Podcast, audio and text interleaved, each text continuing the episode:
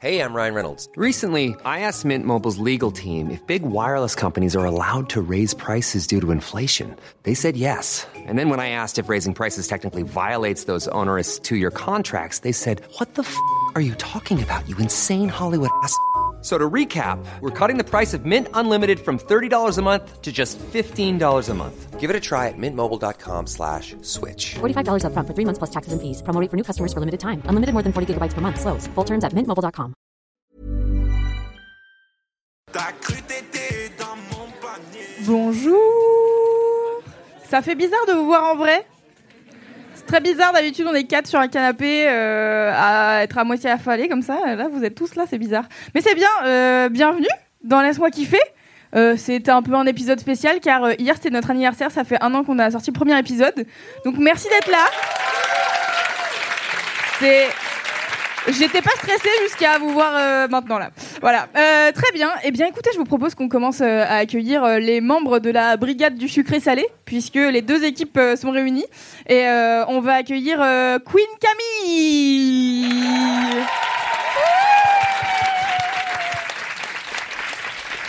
Ainsi que Marion Séclin.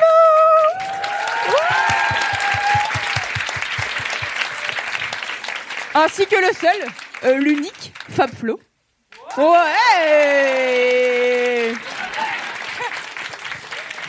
Et Mimi. Ouais Mimi. Et puis bah Cédric le seul l'unique. Il est pas là, il a décidé de pas venir. Et bien sûr la pire personne, Kalindi Ah C'est le gâteau d'anniversaire. Joyeux anniversaire.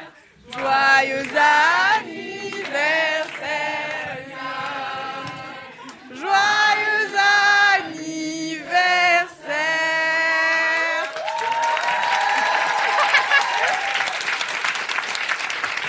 Et on le mange à quel moment, Kalindi, le gâteau? À quel moment on le mange pas tout de suite, d'accord, très bien. On le mange euh, plus tard, d'accord. Mets-le sur une marche, c'est bien. Une excellente idée de le mettre là. Je pense que c'est vraiment le, le meilleur endroit. très bien. Alors, ça fait bizarre, hein, d'être devant des gens. Vous allez bien Vous êtes, euh, vous êtes prêts Vous êtes contents Cool, ok. Eh bien, je propose qu'on commence euh, cet épisode anniversaire de Laisse-moi kiffer par un jingle euh, de moi-même. Ouais. Surprise. Parce que je vais faire un jingle euh, que je n'ai pas du tout préparé. Ok. Bienvenue dans Laisse-moi kiffer.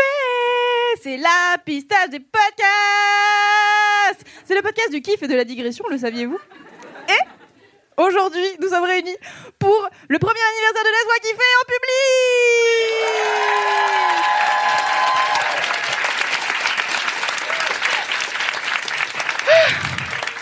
C'est très bizarre. Oh, mais vous avez fait des pancartes Oh my god Attendez, il y a écrit quoi? Je vois rien. Kalindi, Ka- euh, Happy Birthday, laisse-moi kiffer. Oh là là, c'est Naël Je me disais...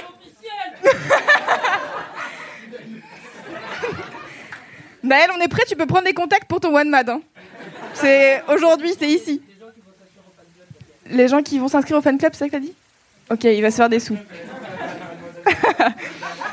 ok, alors euh, comme euh, on va, on est 7 et qu'on est beaucoup, on va pas faire de mini kiff aujourd'hui, on va faire que des gros kiffs.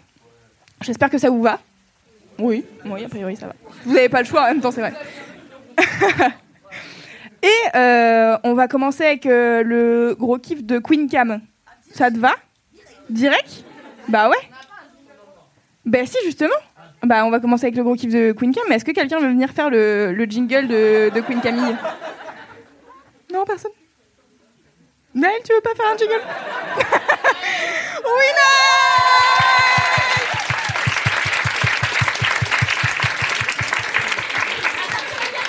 Attention au gâteau, bien sûr.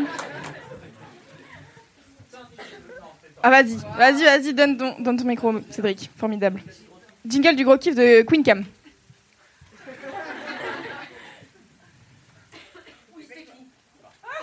Ah, c'est vrai ça Vos micros fonctionnent pas, c'est bon. C'est bon ah, Faut bien mettre la bouche dessus quoi. Si. C'est moi. Kalindi se cache déjà. Oui, c'est Queen Cam, oui, c'est le kiff, c'est le gros kiff de Queen Cam.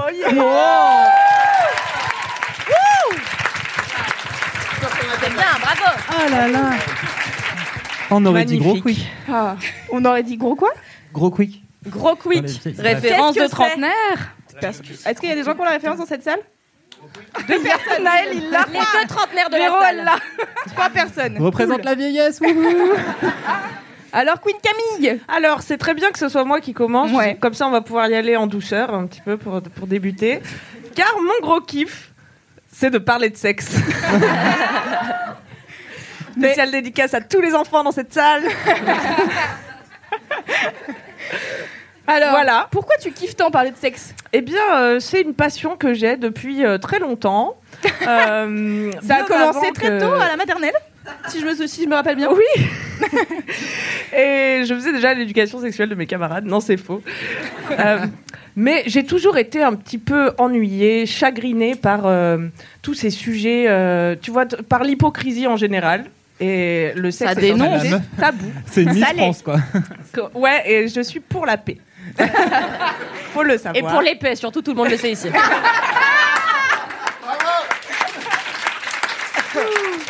Alors justement, euh, je glisse une petite info Ah à oui. Kalindi. Euh, Je t'emmerde. La cour euh, d'appel de l'État de Victoria en Australie a jugé que péter sur ses collègues n'était pas du harcèlement. Donc faisons confiance à la jurisprudence. tu le as sauras, raison. tu ne peux pas m'attaquer en Australie en tout cas. Mais quid d'ici? Ça, c'est cool d'apprendre des choses. Tu vois? Alors euh, voilà, moi ça m'a toujours un peu chafouiné euh, que les adultes soient là. Hum, euh, on fait semblant que ça, euh, ça n'existe pas. Tu vois, comme euh, par exemple le sexe qui est un sujet tabou, alors que c'est quand même euh, la- le- le seul moyen de créer des êtres humains. C'est- vrai. Enfin, en- on en a inventé depuis, mais, Oui, mais à la base. s'il n'y avait pas de sexe, il y aurait personne, tu vois. Donc, euh, Bah ouais, oui. Une citation qu'on note, qu'on imprime dans notre tête. Et puis tu commences ta vie quand même très très proche du sujet, quoi. ah ouais, tu, littéralement, tu le traverses, quoi. en plein dedans. Euh, alors au début, j'aimais bien parler de sexe parce que c'était rigolo, tu vois, parce que justement ça avait ce côté transgressif euh, et que je suis une petite rebelle. Mais euh, en venant travailler chez Mademoiselle, je me suis rendu compte que c'était euh, beaucoup plus important que ce que je pensais de parler de sexe, que c'était politique. Oui, Mimi, tu as le mot. Oh, c'est Fabrice, mais je le prends. Merci.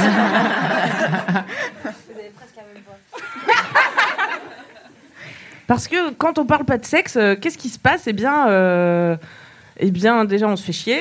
Et, euh, et en plus, euh, bah, comme comme il n'y a pas d'informations euh, concrètes, comme personne ne se parle de la réalité, eh bien, euh, ensuite, on, on est obligé de, de s'accrocher à des préjugés, des idées préconçues, euh, ou alors euh, on passe à côté de notions essentielles telles que le consentement. Et, et là, ça peut devenir pas très rigolo. Euh, parce que Jean-Michel euphémisme. et oui, euh, parce que euh, l'homophobie, le slut shaming, voilà, les viols, c'est pas très rigolo. Non, c'est vrai, c'est peu drôle. Le podcast du kiff. de la bonne humeur Donc euh, c'est très important de, de parler de sexe et c'est un sujet qui permet aussi de libérer les femmes, le saviez-vous? Euh, Car euh, ce domaine, comme tous les autres domaines de la vie, est régi par les lois patriarcales qui nous oppressent. Et euh, Ok, type direct. dans euh, la sexualité euh, hétéro, qui est euh, la seule sexualité dont on parle quand on veut bien en parler, euh, la femme a un rôle toujours passif et, et ça, bah, ça, ne, ça ne donne pas des gens épanouis. Et ça met aussi une grosse pression aux hommes qui doivent toujours euh, être à l'initiative, qui doivent toujours assurer et faire euh, tout le boulot. Et, du coup, personne n'est content. Et quand on n'ose pas en parler euh, avec les gens, dans les médias, euh, avec ses amis, eh ben, on ose encore moins en parler euh, avec son partenaire. Et là, ça devient carrément dérangeant parce que vous-même, vous savez que si on ne parle pas de sexe et qu'on n'est pas télépathe, eh bien, on ne peut pas savoir euh, ce que l'autre apprécie. Et ça, c'est quand même dommage. La communication donc. La communication. Et c'est quoi, le, c'est quoi le truc que tu préfères dans le fait de parler de cul au quotidien? Dans ton travail, parce que c'est quand même t'es payé pour parler Dans de mon travail Hmm Eh ben, j'ai vraiment la sensation euh, d'aider les gens parce que du coup, comme ils peuvent pas en parler ailleurs euh, ou avec euh, des gens de leur entourage, eh ben, je, le- je leur prête une oreille attentive et ça Je me pensais que tu flatte leur l'ego. autre chose et du coup ça m'a. Je leur prête mon savoir, mes, mes petits, mes modestes conseils. donc ça me fait me sentir utile et les gens me disent que ça les aide beaucoup. Donc c'est ça que j'adore. Bravo. Voilà. Waouh, Bravo, plus que- Bravo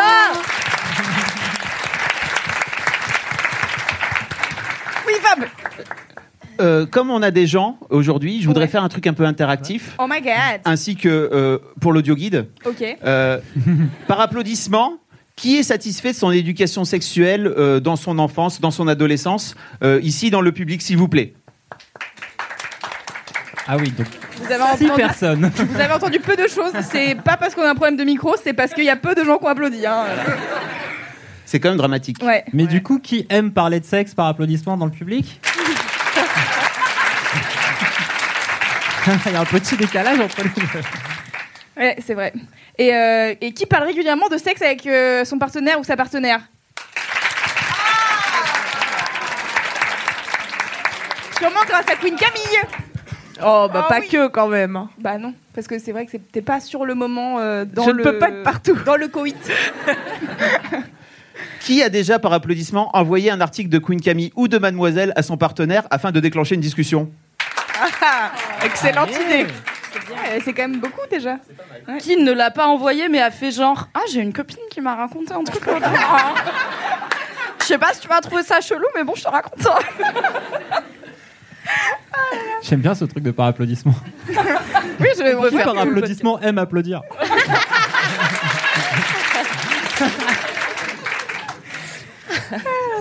Mais qu'est-ce que.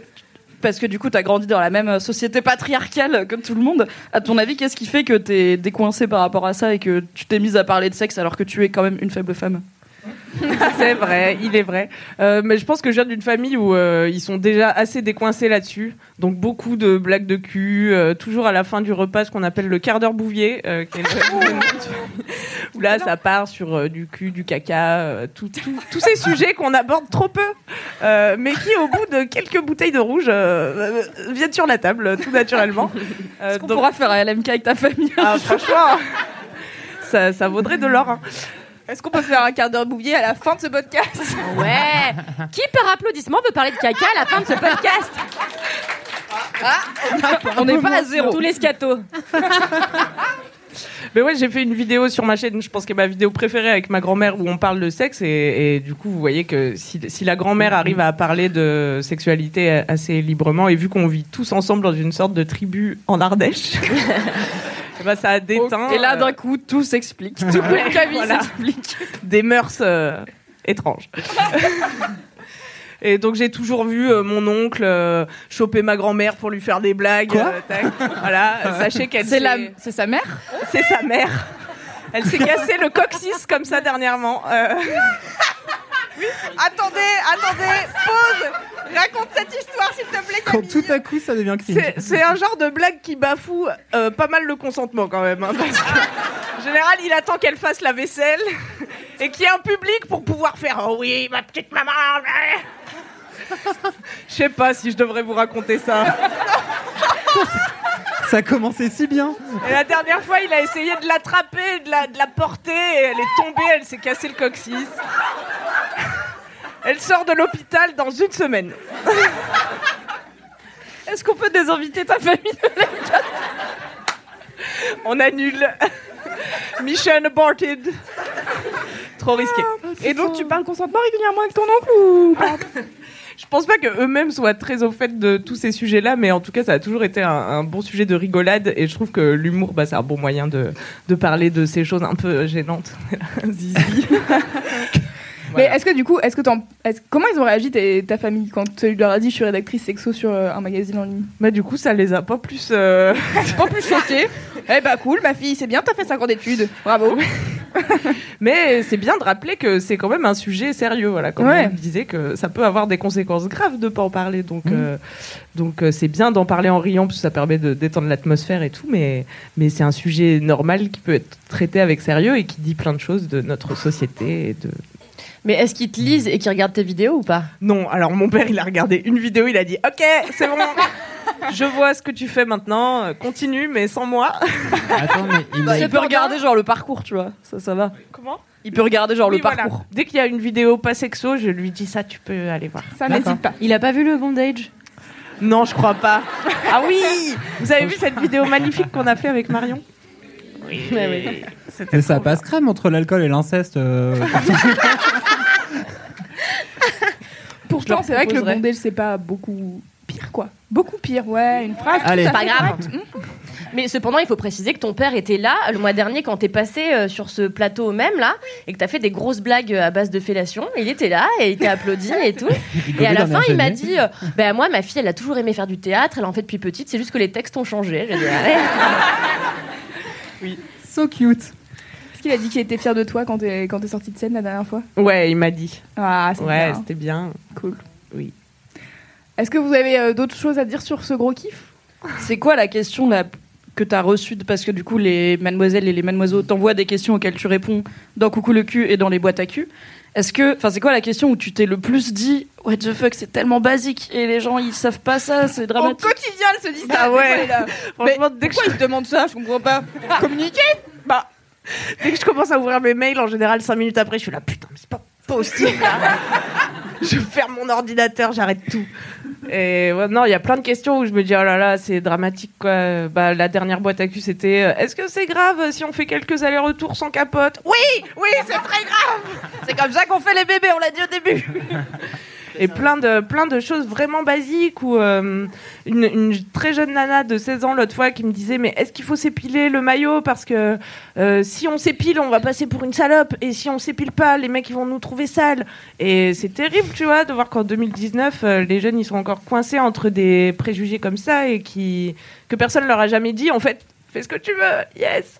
Et, si les gens veulent paniquer avec toi, bah tant pis, c'est qu'ils méritent pas de niquer avec toi. voilà. oui. Retenez ça Retenez ça.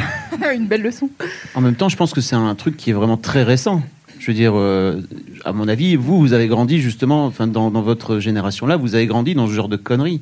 ouais à fond Donc, dedans ouais. donc, euh, je, je pense que ça va plutôt dans le bon sens. Enfin, J'essaie toujours de voir le verre à moitié plein, sinon après, à la fin, je me pends. Moi.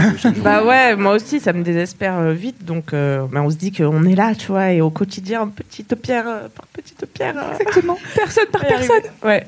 C'est bien. Bravo. Parfois, on trouve que ça va pas assez vite et c'est frustrant, mais voilà, c'est ainsi. Bravo Queen Cam, merci, pour ton gros kiff. Bravo Queen Cam. Bravo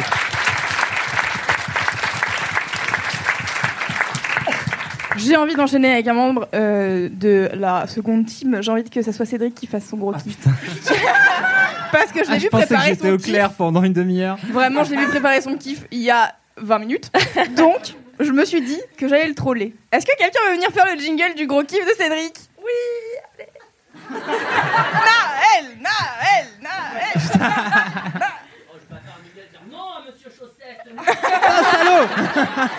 Naël dit non à Monsieur Chaussette. Bravo pour ta mobilisation, Naël, merci. Ok, donc personne pour faire un jingle, je le fais hein, sinon. Allez. Pas un souci. Ça chi- On peut le faire tous ensemble? Allez. Ok. Moi, je ne Oui. participe pas à ça, mais je Ouais, regarde. bah comme d'habitude. Tu lead, On tu sait. lead. Je Putain, lis. mais la meuf est dissidente jusqu'au bout, quoi. Même en live devant tout le monde. Est-ce Non, que tu vas pas dire les- touchez-vous bien pas le jingles. Est-ce que tu vas dire touchez-vous bien le kiki, Mimi? J'espère. Ok. C'est le moment du gros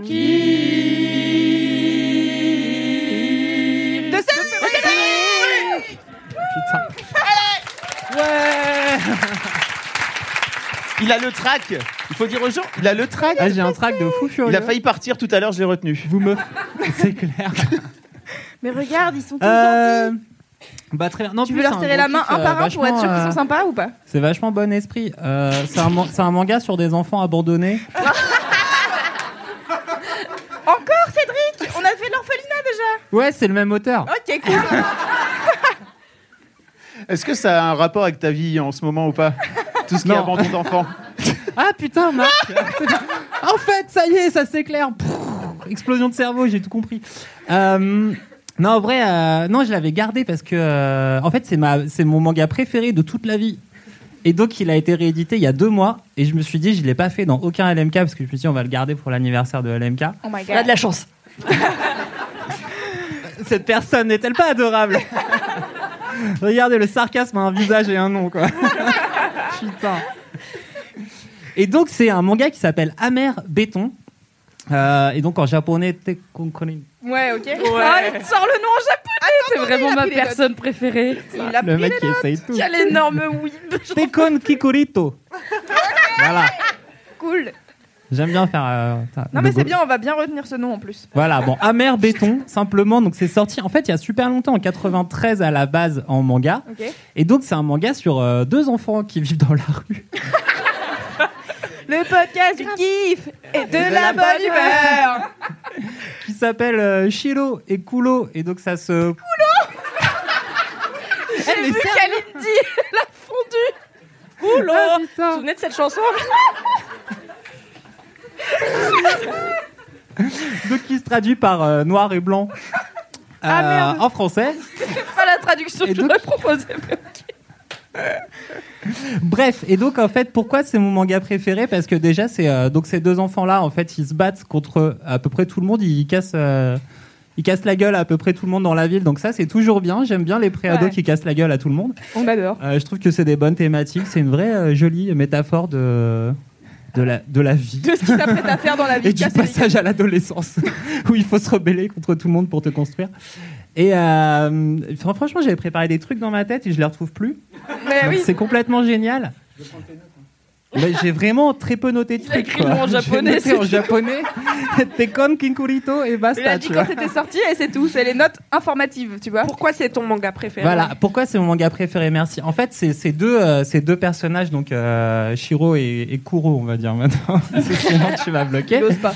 En fait, ils représentent un peu euh, deux, euh, je sais pas, ils représentent un peu l'ambition, la colère, donc de Shiro qui est un peu le grand frère, qui est celui qui est bagarreur, qui a envie de garder euh, tout son quartier dans lequel il vit, qui a envie que ça reste euh, un petit peu tout le temps comme ça, qui est pas les yakuza qui viennent euh, créer un nouveau parc d'attractions pour se faire de la thune, qui veut pas que les gangs de ville ils viennent euh, essayer d'embrouiller tout le monde, euh, qui veut pas que la police elle soit non plus trop trop stressante sur sur le terrain parce que sinon ça va retirer un petit peu le chaos qu'il aime dans cette ville et qui est une constituante de lui-même. Et donc il vit avec son petit frère dans une voiture abandonnée qui s'appelle qui s'appelle donc Shiro qui est blanc. Yes. Et lui, c'est un petit, euh, un petit de 10 ans euh, qui, est, euh, qui est très, très, très rêveur, à, à moitié télépathe. euh, il freestyle dans sa tête, il sait compter jusqu'à 10. Il est très heureux de ça. Attends, Oui, quoi il, a- Attends, il il- est un peu à l'ouest. C'est un enfant est- un peu à l'ouest. C'est un rêveur euh, complet. c'est ça qui nous a perdus. Il a des pouvoirs peu, ou il a pas des pouvoirs En fait, non, c'est qu'il est branché sur. Il ressent la ville et les émotions un petit peu des choses qui se passent autour de lui. Tu vois. Il est hyper sensible. Il est hyper sensible. Il est moi. mystico hyper sensible, quoi, tu vois. C'est Loulou. C'est moi. Voilà. Et donc, tu as ces deux euh, personnages-là qui, à la base, on pourrait croire que, qu'ils sont en opposition, alors qu'en fait, ils sont euh, frères et donc ils vivent ensemble et que, euh, ils évoluent. Et en fait, ils sont la même constituante d'un personnage humain. Et ce qui est intéressant, c'est qu'ils se frottent à cette ville-là qui, elle-même, est un petit peu. euh, euh, ben, entre les évolutions euh, mercantiles, capitalistiques, mafieuses, sécuritaires euh, des différentes personnes dans la ville. Ok. Tu vois, donc qui sont, deep. Hein. qui sont du coup bah, interprétés par plein de personnages, le rat, le chat, tout le monde a des noms d'animaux dans ce truc, euh, le chien. Euh, donc qui sont, le chien c'est le commissaire de police, le rat c'est genre le chef des, c'est le Mais- chef des mafieux. Attends, mais comme ça. Ils sont dessinés en animaux ou non non non, c'est juste- des, ils c'est juste leur leurs nom prénoms. d'animaux. Ouais, ils ont des vrais prénoms, mais vraiment j'ai pas pris notes. Et puis ça va être euh, qui, qui, Allez, fais-le, oh, Fabrice. Des trucs comme ça. On dirait que tu nous racontes un de tes rêves. Oui, mais en fait ouais. Un peu, ouais. Je vais demander, par applaudissement, qui continue à suivre ce que Cédric raconte Ah, Bravo. Ah, bravo. Dans ta face, Fabrice Florent. ils ont juste pitié, Cédric, tu le sais. Ce Je t'aime, headshot je est t'aime, gratuit. tu es ma personne préférée. Euh, pour- oui, Donc le rat. c'était euh, voilà. Le chien, On le était sur chat. le Ouais, le commissaire. chien, le rat, tout ça. Et en fait, pourquoi c'est trop bien? Vraiment, moi, c'est si je devais euh, vivre sur une île déserte, pas, pas par choix, car j'aimerais pas, euh, j'emmènerais vraiment que ce truc-là, parce que euh, en fait, c'est vraiment tout dans le dessin et euh, pas du tout réaliste. C'est complètement euh, envolé, euh, super rêveur. Ça ressemble à de la BD belge sous acide. Sauf que c'est japonais, donc en plus c'est vachement mieux écrit. Euh, Oh, à le tous les. Belges présents dans cette salle. mais vous faites bien la bière, vous pouvez pas être bon en tout. Et, Les euh, opinions de Cédric. Tome 418. Et euh, donc, euh, non, voilà, c'est vraiment, ce truc dure, je sais pas, 600 pages, donc c'est vraiment super long et fleuve. Et donc, il y a des crises, les deux frères, à un moment, ils s'aiment plus vraiment, donc ils se barrent chacun de leur côté. Et donc, tu as donc le petit euh, gamin énervé qui, du coup, euh, petit à petit, se perd un petit peu dans son énervement, dans sa lutte, dans sa colère, dans son envie de se bagarrer tout le temps. Et le petit qui se fait récupérer euh, par euh, d'autres gens. Et en fait, voilà, l'histoire est super, super, super trop bien. Et en fait, c'est vraiment quelque part entre euh, quelque chose d'intelligent et quelque chose de ultra onirique, ce qui est vraiment la, la- la meilleure chose. Et euh, c'est super bien dessiné. Et si vous aimez pas lire des mangas, c'est aussi sorti en film d'animation il y a 13 ans. Et en fait, le truc qui est intéressant, c'est que c'est une boîte d'animation française qui a fait l'animation de ce film-là, Amer Béton. Donc, et euh, en fait, c'est toujours, euh, enfin, c'est génialissime, c'est super beau, c'est parfait, euh, ça fait rêver. Et, et donc, c'est du même auteur que le mec de l'orphelinat du tout premier tome. Formidable. Il doit avoir une belle vie. kiffer, Qui Ouais. s'appelle Tayu Matsumoto, qui lui-même vivait dans la rue quand il était petit, ouais, bah voilà. avant Tout s'explique. voilà. avant d'être dans un orphelinat, et puis de venir en Belgique parce qu'il était fan de Moebius pour euh, voilà, étudier la, La BD preuve que aucun Belge ne sait faire de la BD. du coup. Et de- Non, j'ai dit qu'il savait bien faire de la BD, mais que les histoires n'étaient pas aussi poussées. Bref, très beaucoup d'opinions. Après, il est retourné au Japon, il a sorti que des trucs génialissimes, et il faudrait tout lire de lui. Mais s'il n'y en a qu'un à retenir, c'est Amer Béton, c'est la meilleure chose du monde. Et ça vient tout juste de ressortir. Oh là là, voilà. mais cette Ça a l'air conclue est trop bien, merveilleuse. C'est du sarcasme encore Non, non, pas du tout. Non, non, C'est vrai que c'était pas clair. non, non, j'ai, non je, je suis partie euh, dans ce voyage onirique avec toi. Voilà. Oh, merci. Vous avez- Elle est forte hein, quand même. hein. Qui par applaudissement trouve que Kalindi est forte?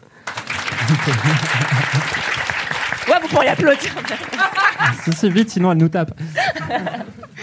J'ai pas trop, je suis désolée, j'ai pas trop compris c'est quoi l'enjeu, c'est-à-dire euh, Ah oui. l'enjeu de l'histoire, quoi, parce que c'est juste on suit leur vie ou il y a quand même. On euh, suit leur vie. Bah, en fait, on suit leur vie et leur développement de comment en fait euh, ils, finissent par se cristalliser dans, dans, dans leurs énervements ou dans leur côté super rêveur.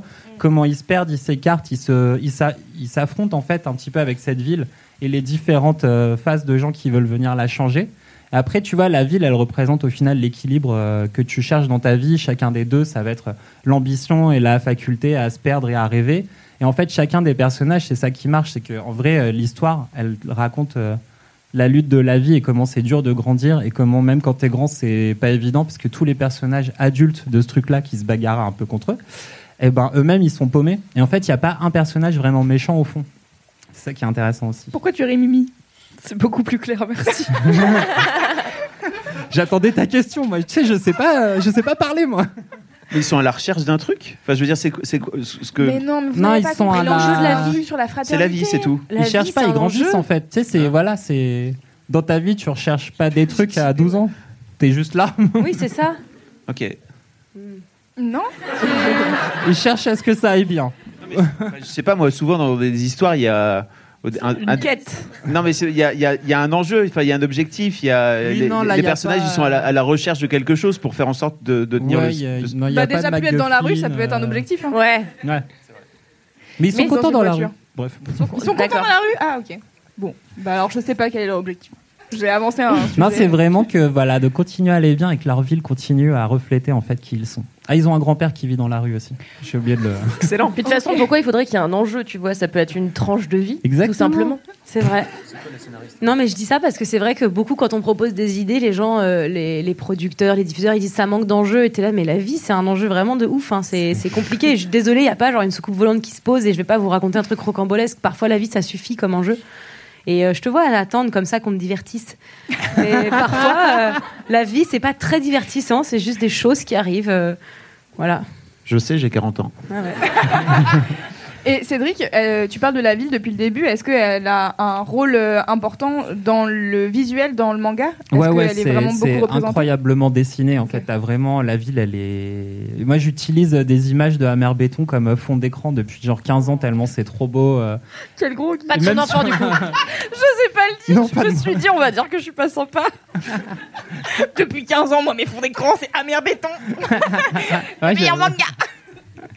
Mais c'est bien, au moins tu peux faire Ouais, de la la ville, promo est, tous ouais, les la jours. ville est magnifique. Tout se joue en fait. À chaque fois que tu as un plan ou, un- ou une discussion, dans l'arrière-plan, tu as, des t'as des petits détails à la con, euh, des petites blagues, des animaux, genre des lézards euh, qui traînent. Il y a des trucs, tu sais, on- ça ressemble un peu à la rubrique à braque des fois où tu as des petits.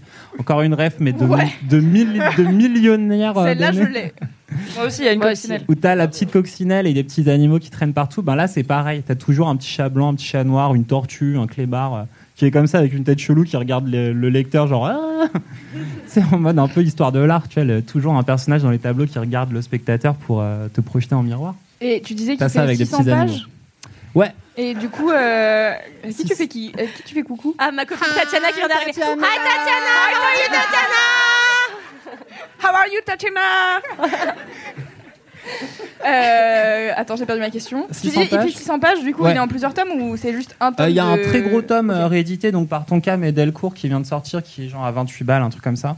Ah, Sinon il y a le film qui fait 2h20. Ah, ok.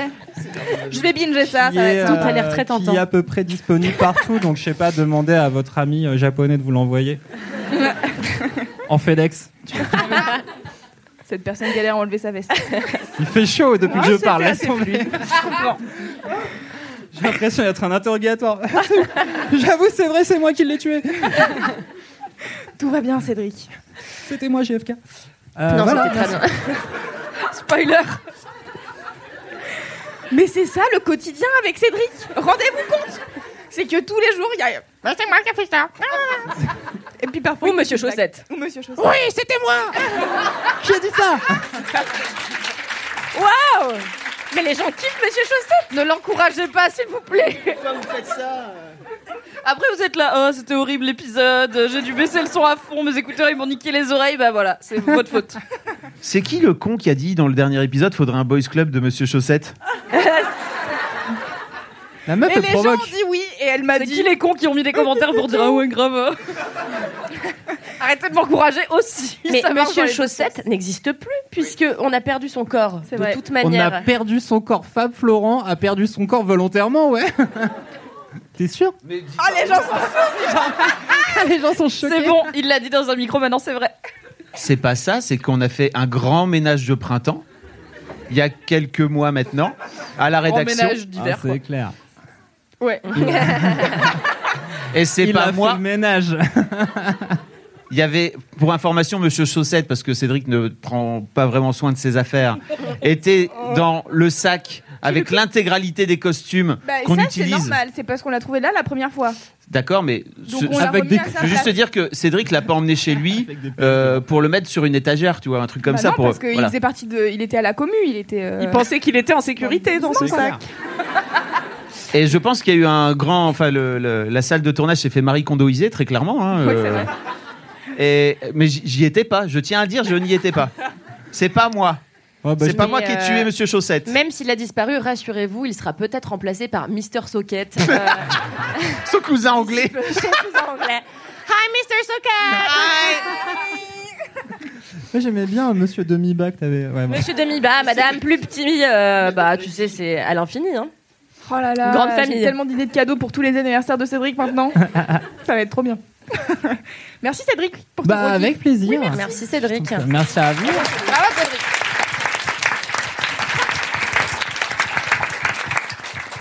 Bon, j'ai bien compris que personne voulait faire les jingles, donc euh, on va s'y coller. Mhm. Euh, euh, qui est-ce qu'on va on faire désigne en des gens au pif comme ça. Euh, Fab ou Cal Qui a dit ok? Bah, viens faire un jingle alors. Ouais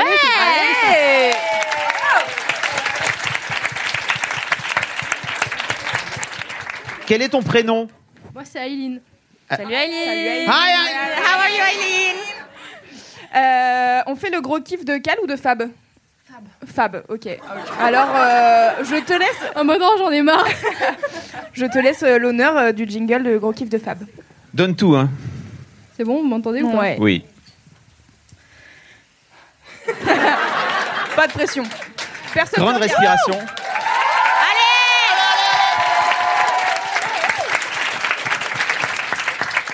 T'es chanteuse lyrique ou pas Non.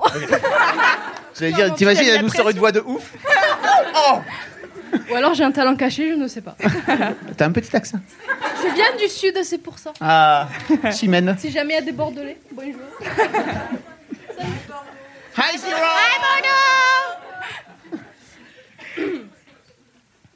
C'est le gros kiff de Fabrice Florent. Waouh Bravo Merci Merci Aileen. Bravo. Merci. Alors, Fab Flo, quel est ce gros kiff? Merci beaucoup, Aileen. Euh, mon gros kiff. Alors, je suis très content parce que c'est un gros kiff que je me garde euh, dans euh, Ouais. Attends. Vas-y, titre, vas-y, vas-y, on attend le titre. depuis un moment. Et que- Bizarre si tu finis pas et que tu dis juste au chaud. les gens, les- mais je laisse la, la foule interpréter. Ainsi, La que foule. Les, ainsi que les auditeurs. La plèbe. Le stade de France. Hi, Stade de France Euh, donc c'est un gros kiff que, que je garde au chaud justement depuis un petit moment parce que c'est un, c'est un kiff que j'aurais adoré faire avec Mimi. Et donc, effectivement, Mimi n'étant pas dans ma team, puisque j'ai tenté de la débaucher pour qu'elle vienne, mais elle a dit non, moi je reste avec mes copains. Euh, fait. On va pas débattre de est-ce qu'une team est mieux qu'une autre, car on ne fait pas ça. non, mais j'aime bien. c'est pas team. notre style. On connaît la réponse en plus. Bah ouais. Euh, et, mais donc je suis très content parce qu'en fait c'est un, kiff que je voulais partager avec, euh, avec Mimi à la base et également avec Marion en fait qui sont les deux personnes autour de moi qui ont vu le truc dont je vais, qui ont vu le truc dont je vais vous parler. Euh, en fait, c'est un documentaire qui dure euh, 1h30 euh, que, que- euh, j'ai découvert grâce à Mai Ua, peut-être que vous connaissez, qui est la sœur, la grande sœur de Lamua. Lamua ayant fait un boys club. Retrouverez les notes euh, dans les liens. C'est genre de- le de- deuxième boys club. les On a une les notes. fan dans la salle. Euh, et donc, euh, donc Maï, en fait, euh, Lam nous a envoyé un jour un message euh, à Mimi et à moi en disant Salut les Boys Clubbers.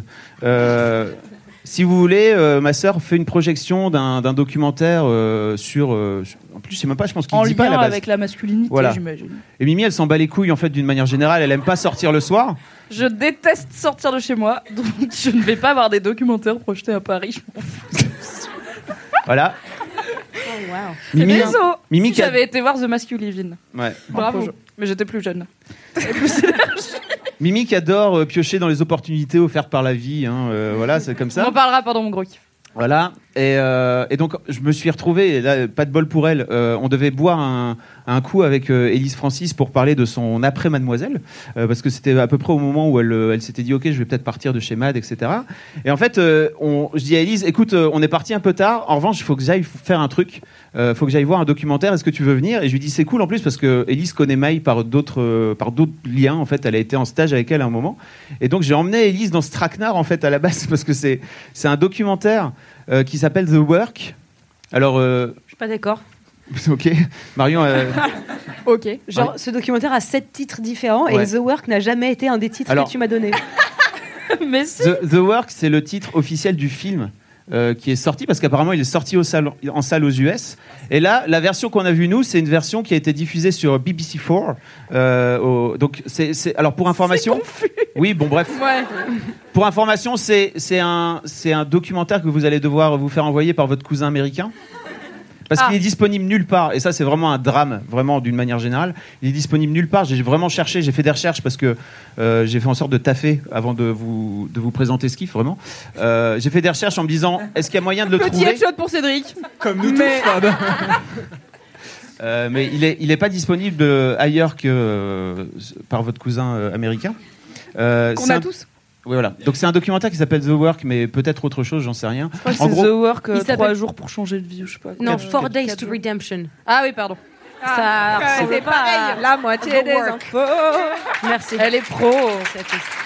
Non mais parce que moi je l'ai cherché comme ça. Ensuite il s'appelle genre Townsville ou City Town ou enfin il a un nom bizarre de ville ville à côté. Enfin si si il a vraiment cinq noms ce, ce Cool, ça va être super simple de faire les notes de ce podcast. J'ai hâte. je vous raconte l'histoire.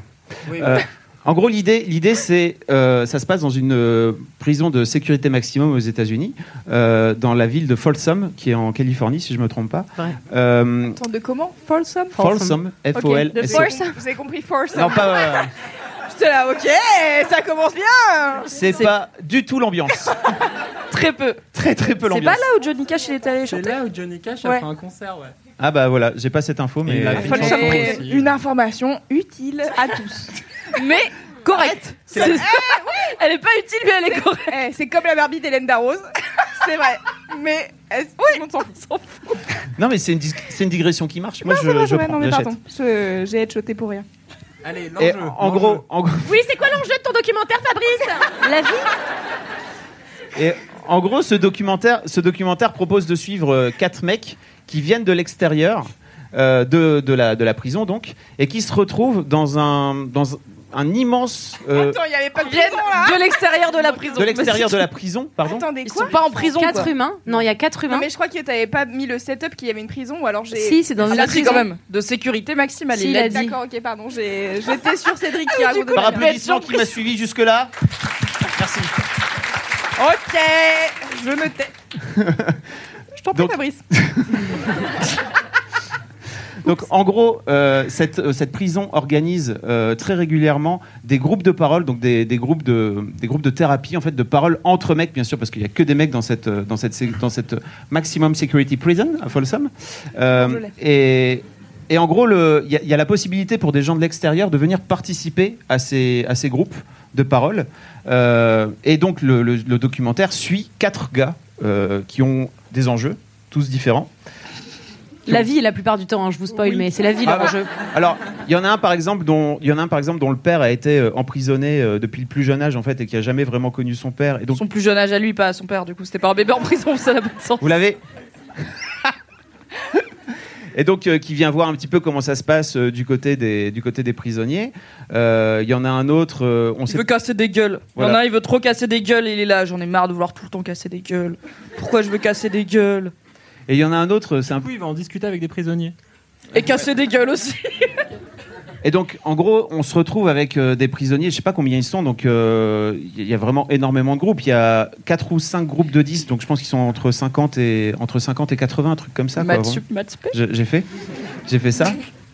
Euh, et C'est bien embêté, Fabrice. Et en gros, les mecs, ils ont pris. euh, Enfin, vous imaginez en fait ce que ça peut être aux États-Unis. euh, c'est des braquages, c'est euh, des kidnappings. euh, Il y en a un qui raconte carrément qu'il a voulu couper un mec en deux. Euh, bon, voilà, c'est ce genre de gars, quoi. C'est des gars Euh, qui le sont. podcast du kiff Le- et de la bonne humeur. Voilà.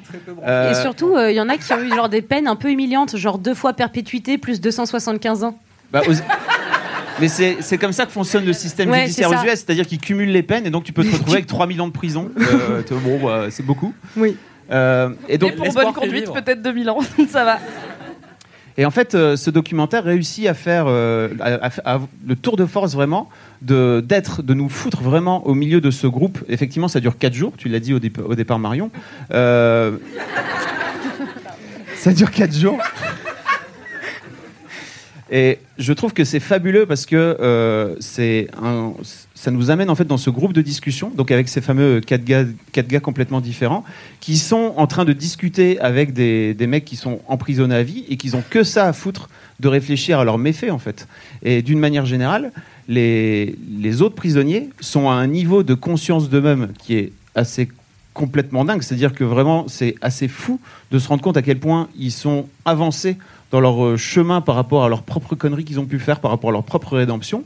Donc ça, d'une manière générale, alors dans, dans les groupes, il y a aussi ce qu'on appelle des facilitateurs, c'est-à-dire des mecs qui sont déjà venus, qui, qui ont été formés pour pouvoir accompagner les groupes. Et tu as des mecs qui viennent vraiment pour la première fois. Euh, et c'est bouleversant, en fait. Mm. Ce, ce documentaire est complètement bouleversant.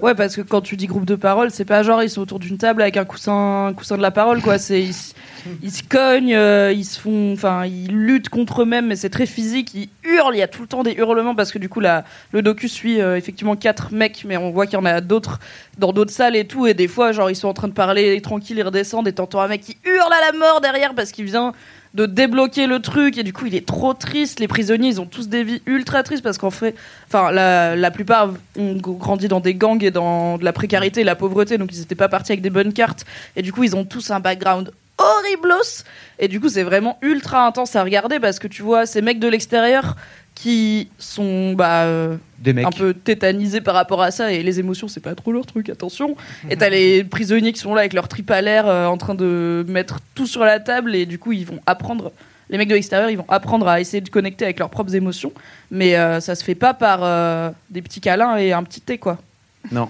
ça En se fait, tape il y a- et notamment, il y a un mec de l'extérieur qui, à un moment donné, bah, le fameux gars qui veut taper tout le monde. mais lui il a une confiance il est avec des mecs condamnés à perpétuité il est là.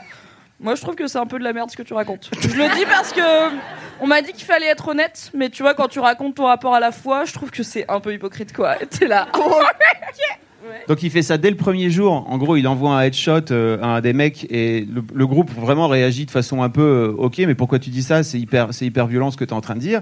Il leur fait le deuxième jour et donc t'en as un qui, bah, qui monte au créneau en fait et qui l'insulte à un moment donné, qui lui dit je sais plus quoi, il lui, il lui dit genre bitch et le mec, Voilà, bitch quoi, voilà. Hein. Et le mec, traduit où ça va? Le fameux gars, là, le fameux gars de l'extérieur, vrille totalement, vraiment. Et tu vois sa tête changer, tu vois sa, sa- son corps changer. Il pète un plomb de rage et de colère. Il dit Ah, c'est comme ça, j'ai envie de buter tout le monde. Voilà. Tu... Alors qu'en fait, là, tu fais Ah, c'est pour ça que t'es là, du coup. C'est Voilà. pour ça que t'es venu faire le programme. Quand tu dis que tu veux casser des gueules, c'est ça. Ok. Et ils finissent par, euh, en fait, ils finissent par le, le confronter et se mettre à, je sais pas, peut-être 10 autour de lui. Euh, pour euh, et en fait ils le poussent à bout pour faire sortir la colère pour faire sortir le truc pour chercher à comprendre en fait c'est quoi le truc et euh, spoiler alerte euh, c'est parce que son papa lui a dit qu'il était jamais assez bon dans la vie et donc en gros qu'il C'est mérite toujours les darons. Ah, c'est toujours les darons. Non, mais vraiment, je pense que le, le- le message global de ce reportage, c'est genre, c'est les darons. Vraiment, point. C'est toujours les darons. point.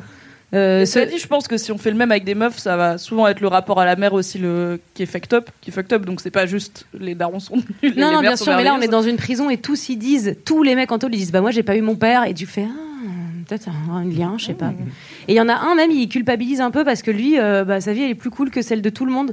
Il est venu trop là, mignon, il, il est venu là, lui, carré. juste, il a pas trop confiance en lui, il a un petit carré, effectivement, les cheveux hyper soyeux. Et, euh, et vers la fin, il arrive et il dit, euh, j'ai un, peu honte parce que moi, bah, ouais, genre, j'ai des soucis, mais pas, enfin, à votre échelle et tout. Et tous les mecs l'engueulent en lui disant, non, t'as le droit d'avoir des problèmes aussi, tu vois. Ah là là, mais ils sont trop. Mais ouais, ils sont ouf jusqu'au bout, ils sont surprenants jusqu'au bout.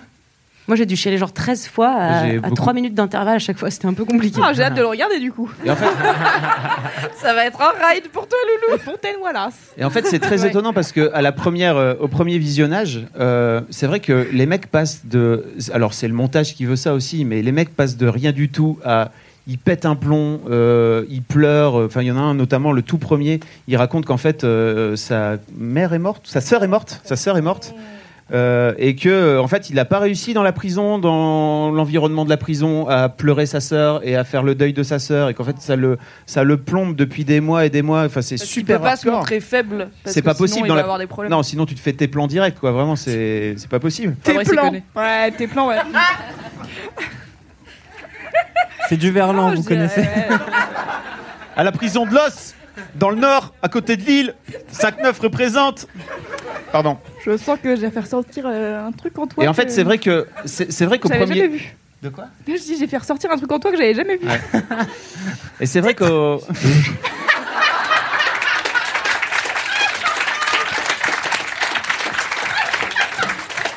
Enfin, c'était le titre scatophile de la famille de Camille, euh, quand même. euh. C'est le quart d'heure comment? Bouvier. Le quart d'heure Bouvier. Là, je pense à Tatiana bien qui était notre pas là au début. Tu dois être là en mode quoi Et en fait, euh, ce, qui est, ce qui est fou, c'est que au premier visionnage, j'ai pas pu m'empêcher moi d'être ce mec qui juge. En fait, en réfléchissant un petit peu à, à la, à ma propre façon d'analyser le truc. En fait, tu vois les mecs monter d'un coup d'un seul, tu fais wow, pourquoi ils font ça Qu'est-ce qui se passe euh Et en fait, c'est vrai que de voir autant d'émotions d'un coup d'un seul, alors en plus de la part de mecs qui sont tatoués, machin, tout ça, vraiment, t'en as un. Bah, le fameux gars qui coupe en deux là, c'est un. C'est un native américain, vraiment, il, il- il fait 3 mètres le mec, enfin, il, a, il a une gueule, c'est vraiment le. C'est Joe l'Indien dans Tom Sawyer si vous l'avez, mais peut-être vous êtes trop jeune. Il y a encore deux personnes dans cette conférence. Naël, tu l'as ou pas? Ouais Team vieux, mon pote et, et en fait, de voir ces- bah, ce mec-là aussi, à un moment donné, part en couille. Et c'est très, c'est très étonnant, en fait, parce que tu t'analyses toi, en t'analysant toi-même en train de regarder ce truc. Moi, là, ma- au premier visionnage, je pense que je suis vraiment passé complètement à côté. Parce que j'avais toujours cette frontière, cette barrière du jugement, de me dire, bah vas-y, c'est bon, t'es pas obligé de pleurer autant, qu'est-ce que tu vas faire? Et. oui, je sais, bah oui. Oh, ça va, je. Vous voulez que parfait, vous, peut-être vous voulez que je dise quoi là? Vous êtes là pour me juger Normalement, on est entre nous là, à quatre. euh. On n'est pas là en train de se juger là. euh, On vous invite, soyez sympa. euh. Tu vas faire quoi? Bon. Donc vas-y, continue. Tu Euh, vas bien, Fabrice. mais donc effectivement, je pense que ce docu, enfin moi ça fait donc, euh, je l'ai vu, je l'ai vu euh, trois fois en tout. Euh, et en fait, à chaque fois, je, je retrouve des nouveaux trucs. C'est hyper intéressant. Et je pense que je le reverrai peut-être encore dans six mois. Euh, et je pense que j'y verrai d'au- d'autres trucs parce que c'est un peu comme, euh, c'est un peu comme sa propre thérapie. En fait, Euh, il y a des trucs à côté desquels t'es peut-être passé la première fois que t'as pas capté, et peut-être que six mois plus tard, tu les, tu les retrouves quoi. Enfin, tu vois d'autres choses différemment. Donc voilà, ça s'appelle. euh, Mais pourquoi tu te heurtes à ce que je veux dire? On ne se baigne jamais deux fois dans la même rivière. C'est un truc que Fab dit souvent. Tu te fous de ma gueule, putain Donc maintenant, je le dis à lui. C'est vrai? Dans six mois, peut-être que tu n'auras pas le même, euh, la même vision de la vie. C'est une phrase qui m'a permis de sortir moi-même de mon propre somme, donc pas trop. voilà, désolé. C'était tout pour moi, voilà. Je sais pas si vous avez des trucs à C'était quoi le titre? Bah alors Quel connard Donc, euh, The Workforce Days of Bah, Redemption. Yeah, of course, yeah.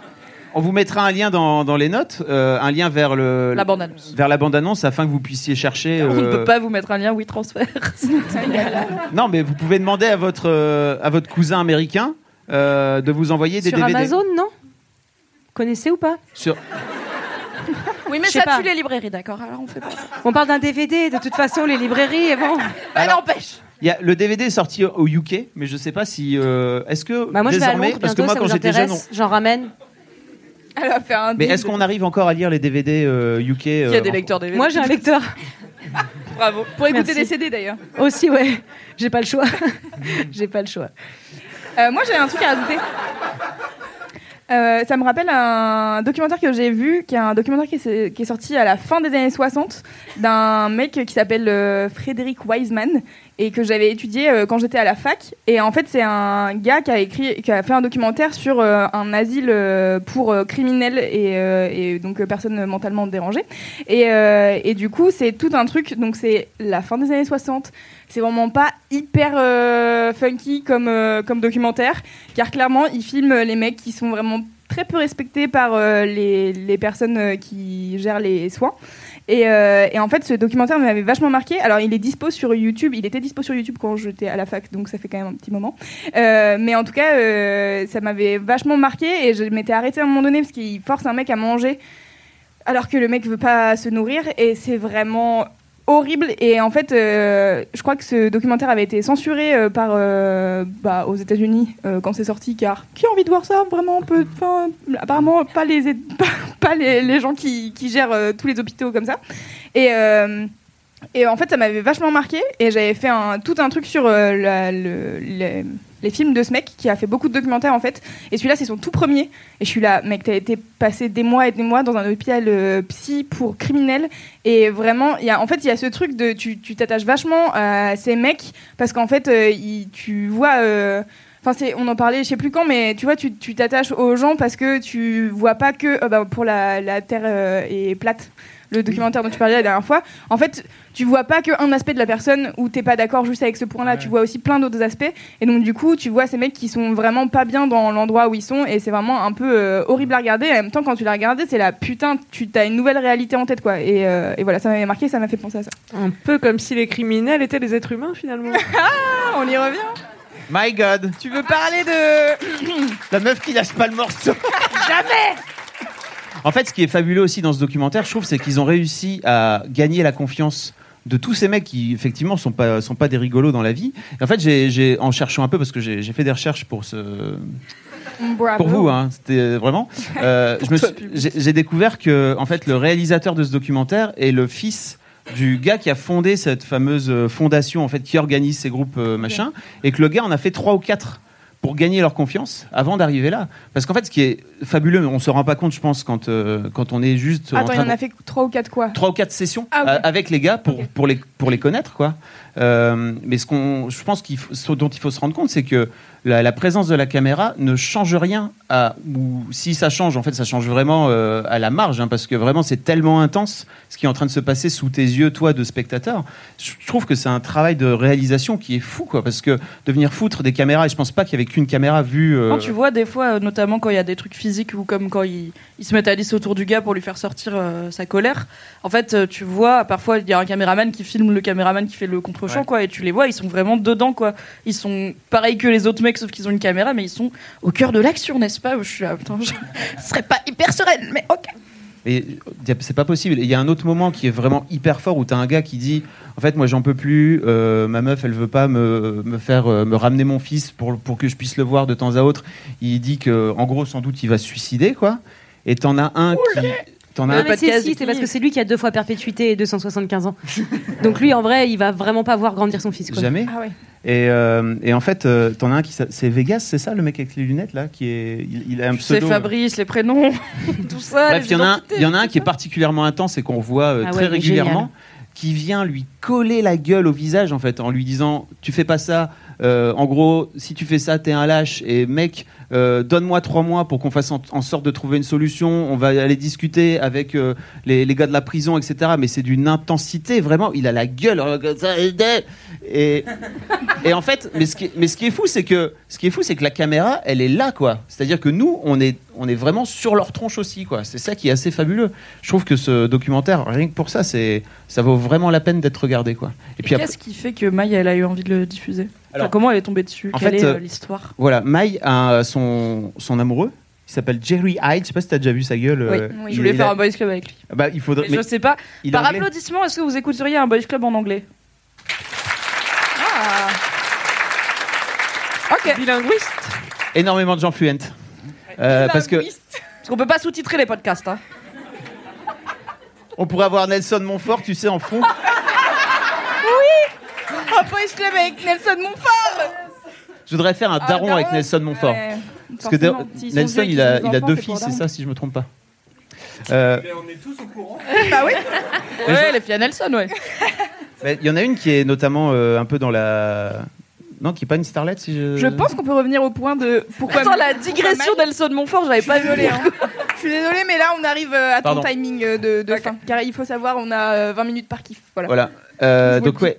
Comme ça, si Euh, j'interromps les gens. Son mec, euh, son mec organise des, des sessions euh, de, de groupes de parole de mecs en fait. Et la plupart, il y a plein de gens apparemment quand ça a été diffusé aux US. Mais on l'adore Ouais. Tu savais pas Le gars, il sait des trucs, il me dit pas les trucs. Bah non, je sais pas, je le connais pas son mec. Oui, mais il est anglais. J'avais vu une vidéo de lui et j'étais là, il a l'air cool, on fera un boys Non club mais il est en anglais. On, tu vois, qu'est-ce que tu veux qu'on fasse sur Mademoiselle Eh ben, un boys club en anglais, regarde, les gens, ils ont applaudi. Ok. Ou un article, car l'article, ce qui est bien, c'est que moi, je peux traduire en, en l'écrivant, tu vois. Voilà. Des- les gens lui ont, beaucoup de gens lui ont envoyé ça en lui disant en fait c'est exactement ce que Jerry fait. Tu devrais regarder. Donc c'est comme ça quoi. Mm. Jerry Hyde, on vous mettra les, un lien dans les notes du podcast, vous verrez. Mm. On l'adore. Qui sort mercredi pour vous dans la salle. euh. vous allez pas avoir les notes tout de suite après, je suis désolée. On vous enverrait des liens comme ça avec des avions sur des avions en papier. HTTP de points slash slash. Slash. Putain. Merci Fab pour ce gros kiff. Avec plaisir. Ah, bah, Bravo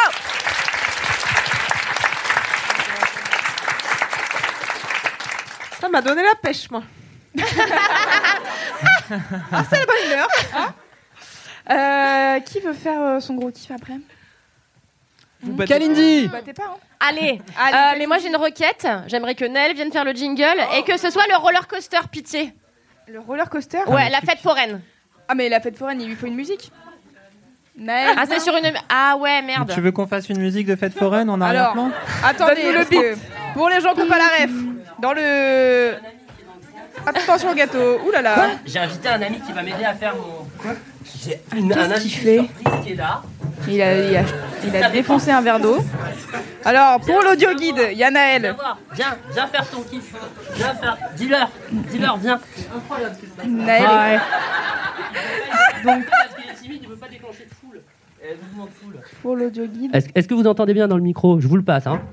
Hi, hi, it's Kittering. Yeah, I love the smoky fay. Écoutez, laisse-moi kiffer sur énergie. Touchez-vous bien le kiff. Thank you very much, boy. Merci, Kit. Merci beaucoup.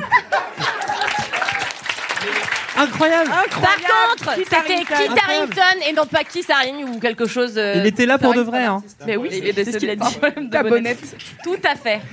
Très bien. Donc pour les gens qui n'ont pas suivi, qui ne sont pas dans cette salle, Naël est allé derrière les rideaux, puis il a qu'il parlait avec Kit Harington. Et donc Ouais. pour les gens qui ont écouté Laisse-moi kiffer et qui se demandaient waouh comment ils ont eu Kit Harington en jingle, c'est Naël. Voilà. donc euh, vraiment, ce n'est pas Kit Harington. C'est fou parce que l'accent est exactement le même. Ouais. Très étonnant. La même voix. Est-ce qu'on peut insérer le roller coaster au montage? Bien sûr, oui. Hmm.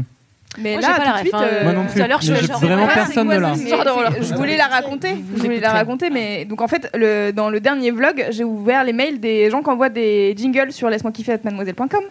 Et donc il y avait des jingles de Naël. Et donc Naël a fait. euh, Car vraiment, c'est son travail de jour de faire des jingles des pour laisse-moi kiffer. pour Energy.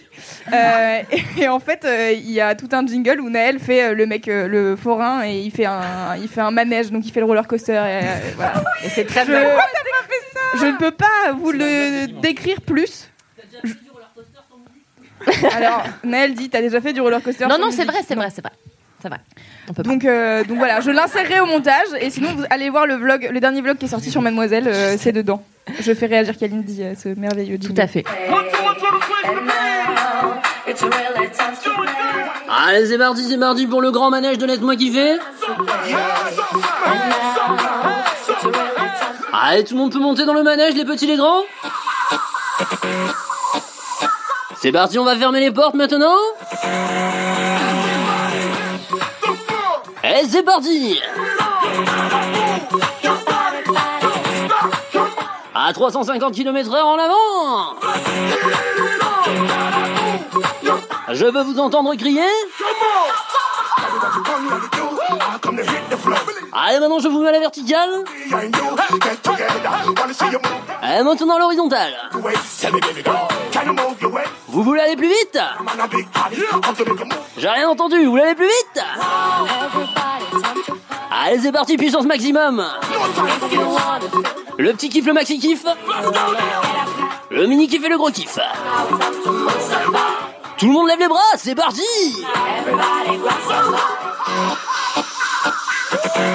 Et c'est parti pour la chute Allez, tout le monde à l'envers, tout le monde à l'endroit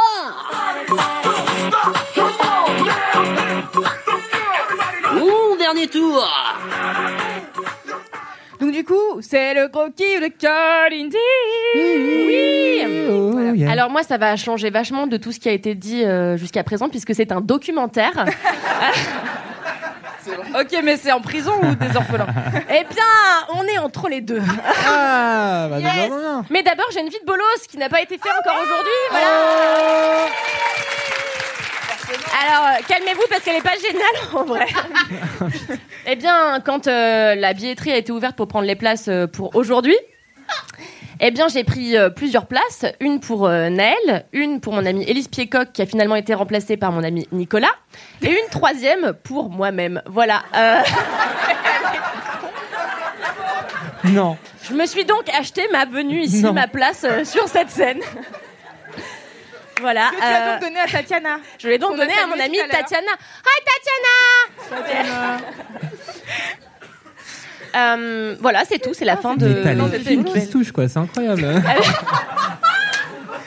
Headshot numéro 43 de cet épisode. Eh bien, Cédric, tu sais, euh, je voulais te dire quelque chose, c'est que j'ai au moins aussi bien préparé mon kiff euh, que toi, puisque moi j'ai des vraies notes. Hop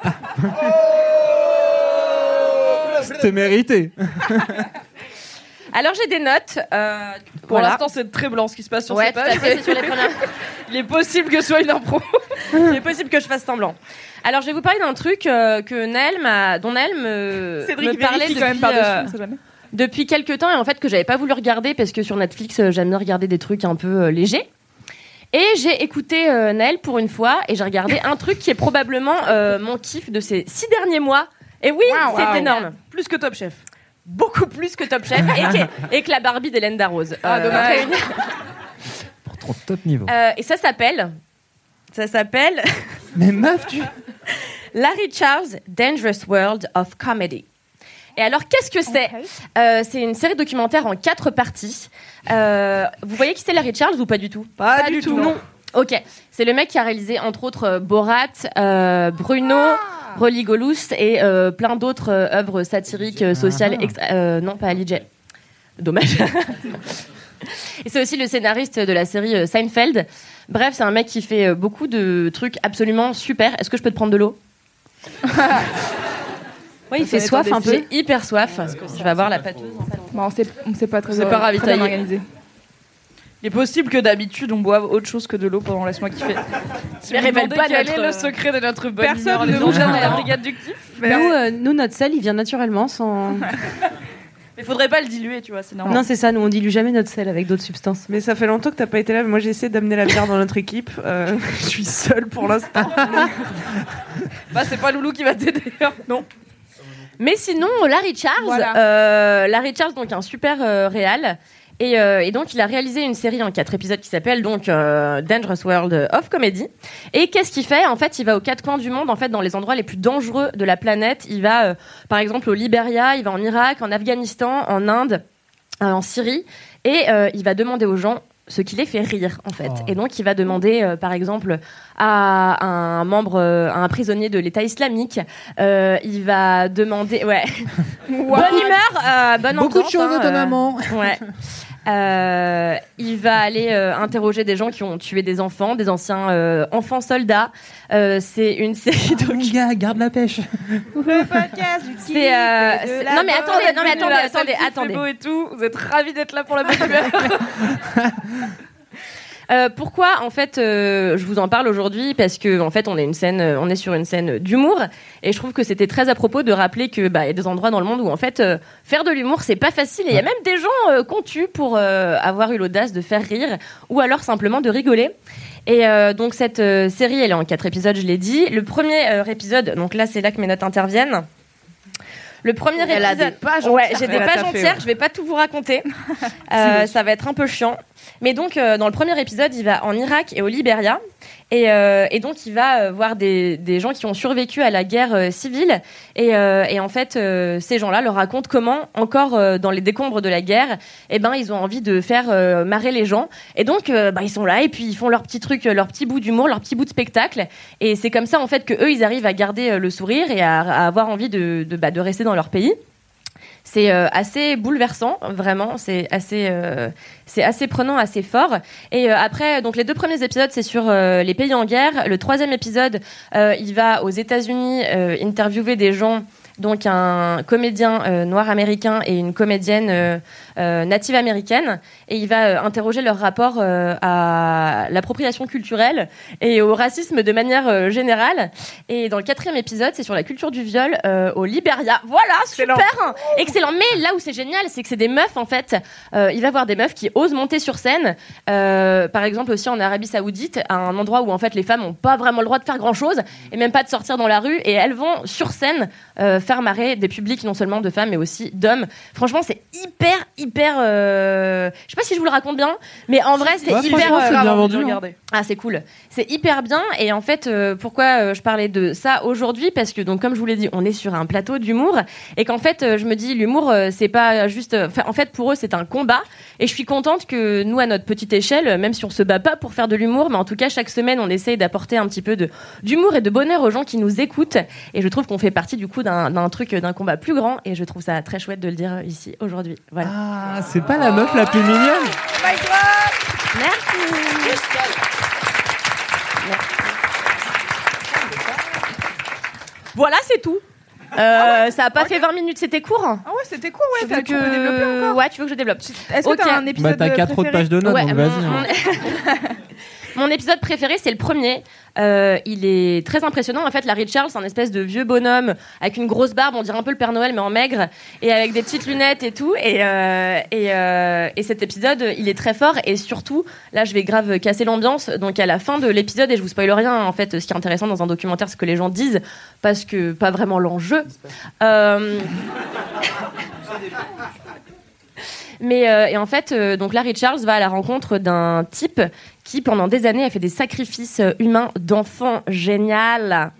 Et, euh, et en fait, il raconte comment il en est. on dit. Pardon Elle a dit quoi? D'enfants géniaux. D'enfants géniaux.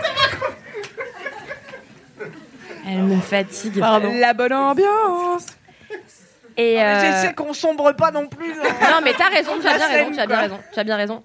Et, euh, et en fait, il raconte comment il en est revenu et Co- Comment il en est revenu de faire des sacrifices d'enfants bah ouais, comment aujourd'hui il a des mômes. Bah, comment et il y est arrivé en plus, déjà, ce serait une bonne question. Bah ça, je sais plus. J'étais. Attends, je mais sais attends, plus. attends, attends. Il a des enfants. Aujourd'hui, il a des enfants. Mais il est pas en prison, ce monsieur? Eh ben non, tu sais, c'est euh, dans un pays où en fait la, la... pardon?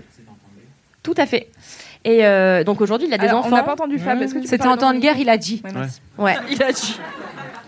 Euh, et en fait, non, il y a un autre moment très fort aussi. Ah oui, c'est un humoriste euh, qui vient, je crois, de. Non, je, je vais, je vais dire une connerie, donc je vais pas le dire. Donc, il vient de quelque part. Et euh, en fait, laisse jour- Cédric choisir le pays. oui, c'est Ça, vrai, ça c'est a- sa Ça spécialité. nous a jamais arrêté. euh, pas savoir. Ouais, mais là, on a un public, tu vois, j'ai l'impression quand même, il faut que je dise des trucs un peu exacts. Et donc, euh, il y a un humoriste euh, qui s'est fait enlever euh, par euh, des, des forces armées. Et en fait, euh, cette police, elle va le séquestrer pendant un bout de temps. Et il arrive à s'en sortir et à ne pas se faire buter comme euh, pas mal de ses camarades en faisant rire ses bourreaux. Et donc, c'est en faisant des, des morceaux, de, enfin des, petits, des petites scénettes et des petits sketchs assez bourreaux qu'il arrive à entretenir une, un rapport avec eux. Ouais, non, c'est un délire. Ah, moi, euh, j'aurais survécu forever. Je suis hilarante. C'est clair. J'ai pas raconté l'autre jour quand vous vouliez m'enlever une dent là. C'était trop marrant. Quelque chose me dit que c'est quand même plus drôle dans le documentaire.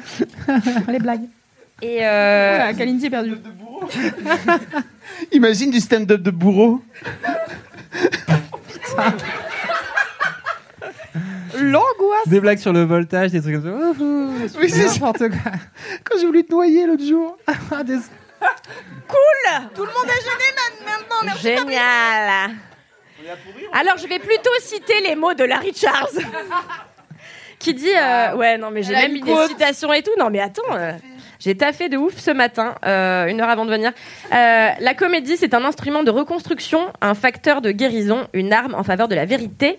Et après il dit de la Somalie à l'Irak en passant par les States l'humour c'est essentiel à notre survie. Voilà. Euh, Wow. je trouve que c'est chouette et que ça résume euh, très très bien et ben ces quatre épisodes. Je vous les conseille à tous. C'est hyper long hein, je crois que c'est une heure et quart euh, par épisode. Mais du coup c'est hyper fouillé. On a vraiment le temps de rencontrer euh, les gens et même des gens qu'on a kiffer, hein. C'est oui, c'est tout à fait moins long que laisse-moi kiffer. Et- mais c'est plus dense en termes de d'information. en termes d'information, tu vois. euh, là, c'est ils ont bossé les gars quoi. Et euh, Contrairement à nous. Pou, pou, pou. Depuis un enfin an. à Cédric. Mais euh, On rencontre, t'allais dire, on rencontre même des gens qu'on n'avait pas forcément envie de rencontrer. ouais, ouais, bah oui, moi ce type-là, tu vois, qui a assassiné des enfants, pff, tu vois, de prime abord, je me serais pas dit, j'ai grave envie de savoir ce qu'il fait dans la vie aujourd'hui, tu vois. Qu'est-ce qu'il est devenu, Michel Dis donc?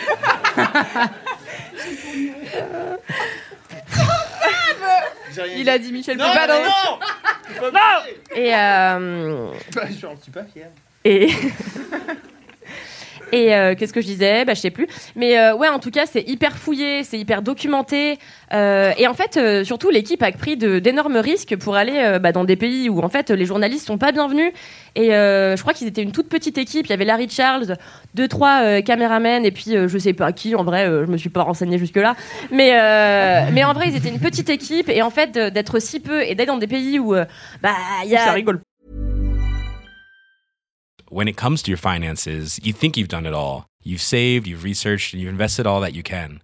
Now it's time to take those investments to the next level by using the brand behind every great investor, Yahoo Finance. As America's number one finance destination, Yahoo Finance has everything you need, whether you're a seasoned trader or just dipping your toes into the market. Join the millions of investors who trust Yahoo Finance to guide them on their financial journey.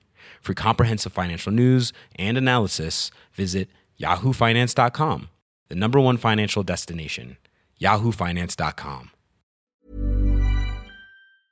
où ça rigole euh, clairement pas et pourtant si puisque c'est le thème du documentaire euh, bah c'est je sais pas j'ai trouvé ça hyper courageux euh, de la part de ces gens-là de la part de Netflix d'avoir hébergé euh, un produit de aussi en fait euh, bah Politique. ouais aussi politique et, et dissident quoi Euh, voilà c'était vraiment je vous le recommande à tous. Et en fait il y a des moments où on rigole et ça a l'air euh, pas facile mais en effet euh, parmi les enfin entre euh, les moments d'extrême gravité il y a aussi des super moments de grâce où bah juste les gens arrivent à rigoler. Et c'est vraiment fantastique. C'est la meilleure chose. Et c'est vraiment mon plus gros kiff de ces derniers mois avec la favorite. Mais j'en ai assez parlé. Voilà. Merci Kat. bien je vous en prie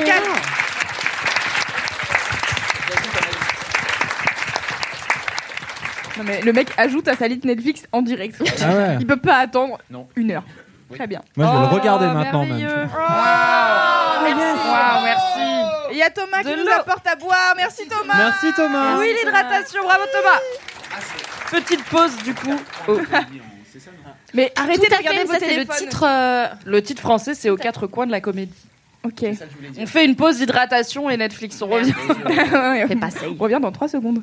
Ok, alors euh, ensuite, euh, Mimi, tu veux faire ton gros kiff? Ouais, je peux faire mon gros kiff après quand je serai hydratée. Ouais, ok. est-ce que c'est un documentaire Mimi? Pas du tout. Non, vraiment peu. Il y a zéro enfant mort dans mon kiff, je vous le garantis. Ouais Bien joué, Mimi. Ça devient rare. Ouais, oui, j'ai vu, j'ai vu, j'ai vu. Enfants morts, gens décédés. Ok, donc c'est la pause hydratation. Prenez 5 minutes. Jean tôle. ah oui un jingle Oui, un jingle. Ah bah voilà, c'était un excellent jingle. Merci Camille. Ok, je fais le jingle alors, je vois bien. Puisque de toute manière, personne me donne de l'eau. Alors. Chaud de cul. Ah, ah my god, c'est Soraya, c'est ma copine. Soraya. Je fais genre. Elle est venue exprès de Lyon pour venir voir Laisse-moi kiffer.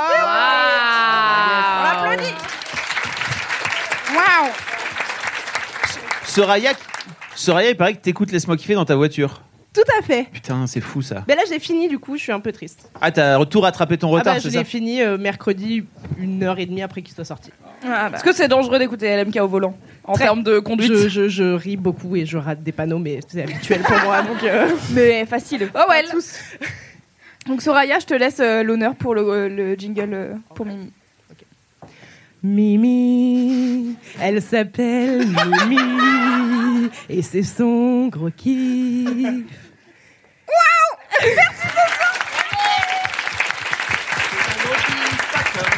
C'est c'est une fille pas comme les autres, et nous on l'aime, c'est pas notre faute.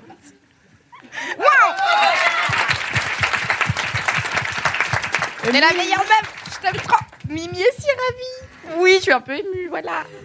Ça tombe bien, c'est dans le thème. Alors, mon gros kiff. L'émotion. Oui, mon gros kiff, ce n'est pas l'émotion, mais c'est un sujet qui me tient à cœur et je pense que ça va pas surprendre grand monde ici et que je vais pas forcément vous faire découvrir quelque chose que vous ne connaissez pas, puisque mon gros kiff, c'est mademoiselle.com. Oui. J'y ai pensé il y a 10 jours, j'étais là, yes, c'est le meilleur kiff, trop bien. Parce que sinon, je vous aurais parlé d'une série Netflix et je me serais dit, ah, quand même, euh, j'aurais pu trouver un truc un peu plus original sans vouloir clasher tous, ouais. Je me suis rendu compte en le disant que j'étais un peu en train de te rouler dessus. Mais non, ça a l'air trop bien, ton cool non, parce que le saviez-vous, à l'heure où nous enregistrons, eh bien, nous sommes à trois jours de mon madiversaire, puisque le 2 avril, qui est euh, mardi, ce sera mes 7 ans chez Mademoiselle. 7 ans déjà. Waouh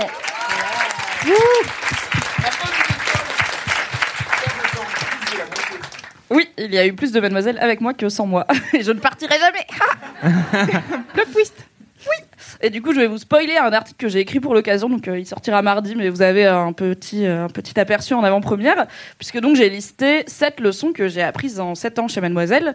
Et euh, la, une des leçons euh, les plus importantes, c'est que euh, les meufs sont trop bien. Et donc, Louise avait fait tout un kiff sur J'aime trop les meufs. J'ai peu trop pleuré pendant ce kiff, je sais pas si vous vous souvenez. Pas trop, pas trop Je pleure d'émotion. peu en général. Non, c'est vrai. Parce que donc euh, j'étais longtemps une euh, ce qu'on appelle une fille qui n'aime pas les filles. Donc c'est les filles qui font non mais moi je suis pas comme les autres filles. hein. Les autres filles c'est trop du drama et tout. Moi j'aime les jeux vidéo donc je suis vraiment pas comme les autres filles. Genre euh, la moitié des joueurs sont des filles calmoites. Mais bon j'étais comme ça parce que j'avais du mal à créer des liens avec des filles et que j'avais pas des goûts très typés féminins. Donc euh, je me suis dit que c'était mieux de cracher sur l'intégralité de mon genre au lieu de juste dire il y a plein de filles différentes et c'est trop cool. Et euh, c'est Mademoiselle, entre autres, qui m'a beaucoup aidé à faire la paix avec, euh, avec le concept de sororité et à me rendre compte que les meufs, c'est trop bien. Les mecs aussi, I love you, vous le savez, je fais la rubrique masculinité, tout ça, ok, c'est pas misandre. Mais euh, j'ai toujours su que j'aimais bien les garçons, au-delà du fait que des fois j'ai envie de voir leurs euh, J'ai pas eu de souci. Est-ce que c'est comme ça que tu leur demandes? Pas loin, je suis vraiment fait, pas dans la subtilité. donc. Avant qu'on choisisse un dessert, euh, tu... tu voudrais pas me montrer ton zab Euh, Le dernier mec que j'ai niqué, je lui ai dit Du coup, tu penses qu'on va niquer? Il m'a dit oui, et on a niqué. Voilà. C'était une information euh, importante à La- avoir, la mais du coup, le consentement était bien, hein. présent. Oui. Pragmatique. Voilà. Peu romantique, mais pragmatique. Euh, et du coup, qu'est-ce que je disais Je me suis Tu perdue disais, à part, de- euh, les filles. Ouais, t'aimes que oui, les filles. que euh, en fait quand je suis arrivée chez Mademoiselle, tout le monde m'a dit oh là là, tu vas travailler qu'avec des femmes, ça va être euh, couteau dans le dos, potin, attention, les femmes c'est des vipères, machin. Alors pas du tout. Alors déjà, le nombre de mecs que j'ai vu bitcher sur d'autres mecs, voilà.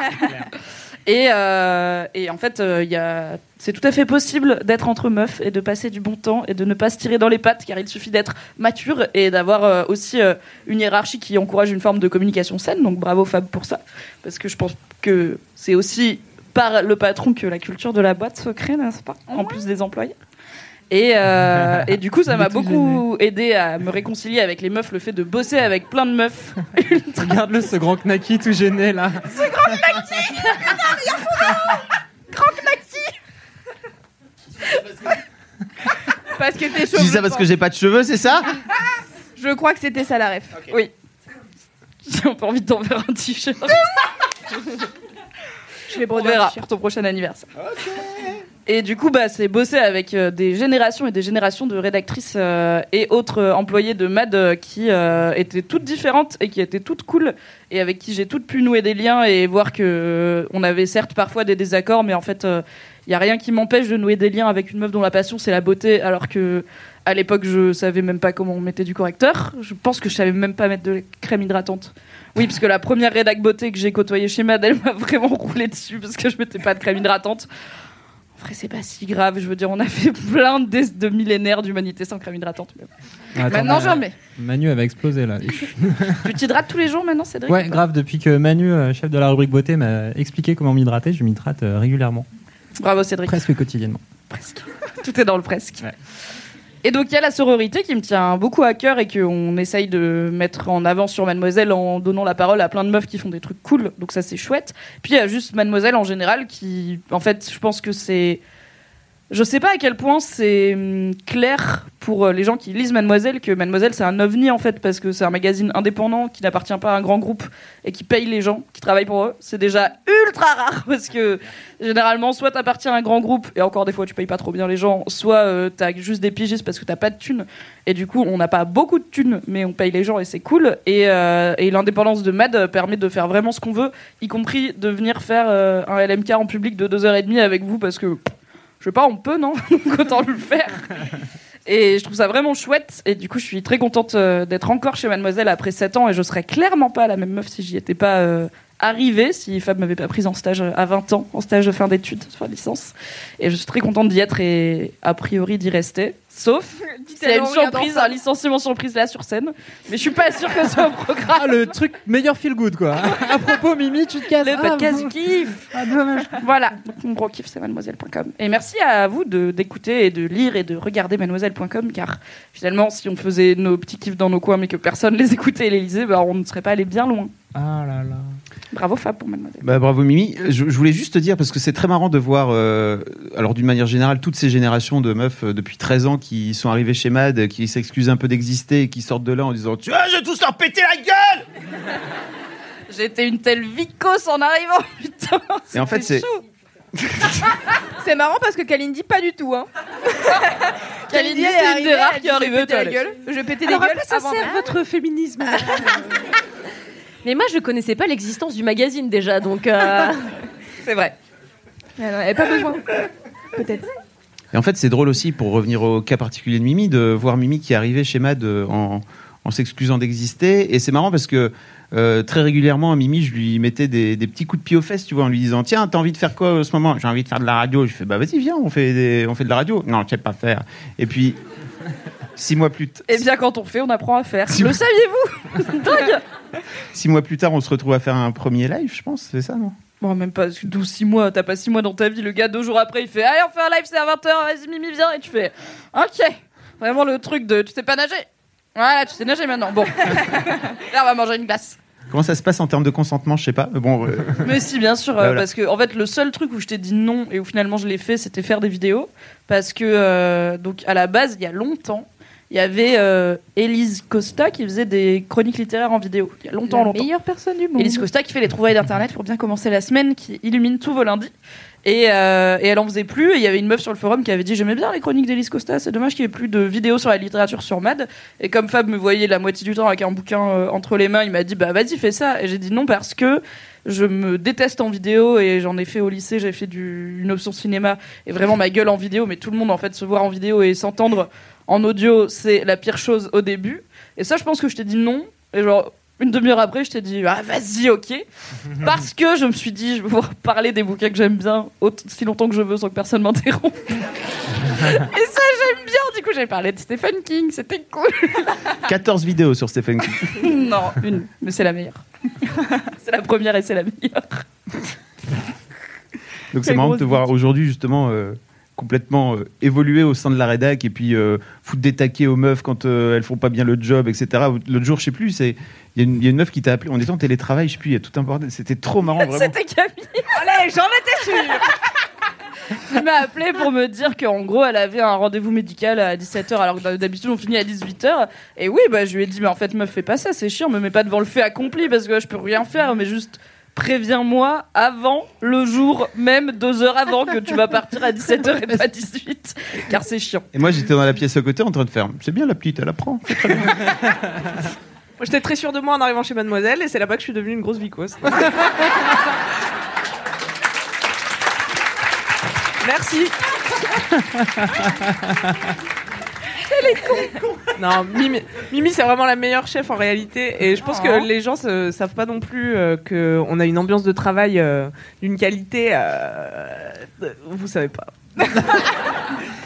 Et voilà. Non, c'est tout ce que j'avais à dire. Enfin, C'était quand même assez flou en termes de. non, mais parce que parfois il y a des gens qui pensent qu'on fait semblant d'être content dans les vlogs et qu'on fait semblant Ah de oui. tous s'aimer bien, tu vois, et qu'on fait semblant que c'est la Startup Nation et Moi, ouais, je fais semblant on a un baby foot et euh, les employés Toi, sont heureux. détestes. tu vois. Bon, on n'a pas de baby foot, mais Vous voyez l'idée, quoi. Mais on a une cour. mais c'est une vraie bonne ambiance de travail et on a une cour, on s'éclate pas mal. On a des voisins aussi. qui nous aiment bof. Car Voilà. ils ont des, genre, un travail où ils viennent en costume le matin. Ouais, eux, Bof. l'humour, c'est pas trop non plus leur truc. Hein. Ouais. Et ils sont pas dans un pays en voie de développement, quoi. Ils, ouais, c'est ça. ils ont accès à de l'humour. Ils ont pas fait la guerre. à deux juste ils étages de pas ça. différence en plus. Tu vois, C'est à côté. Mais c'est fou, Mimi, parce que moi, je savais pas que tu voulais pas faire de radio et tout au départ. Parce qu'il y a quelques mois, on a été au Frame Festival et Mimi a animé une table ronde et c'était la première fois que je la voyais faire.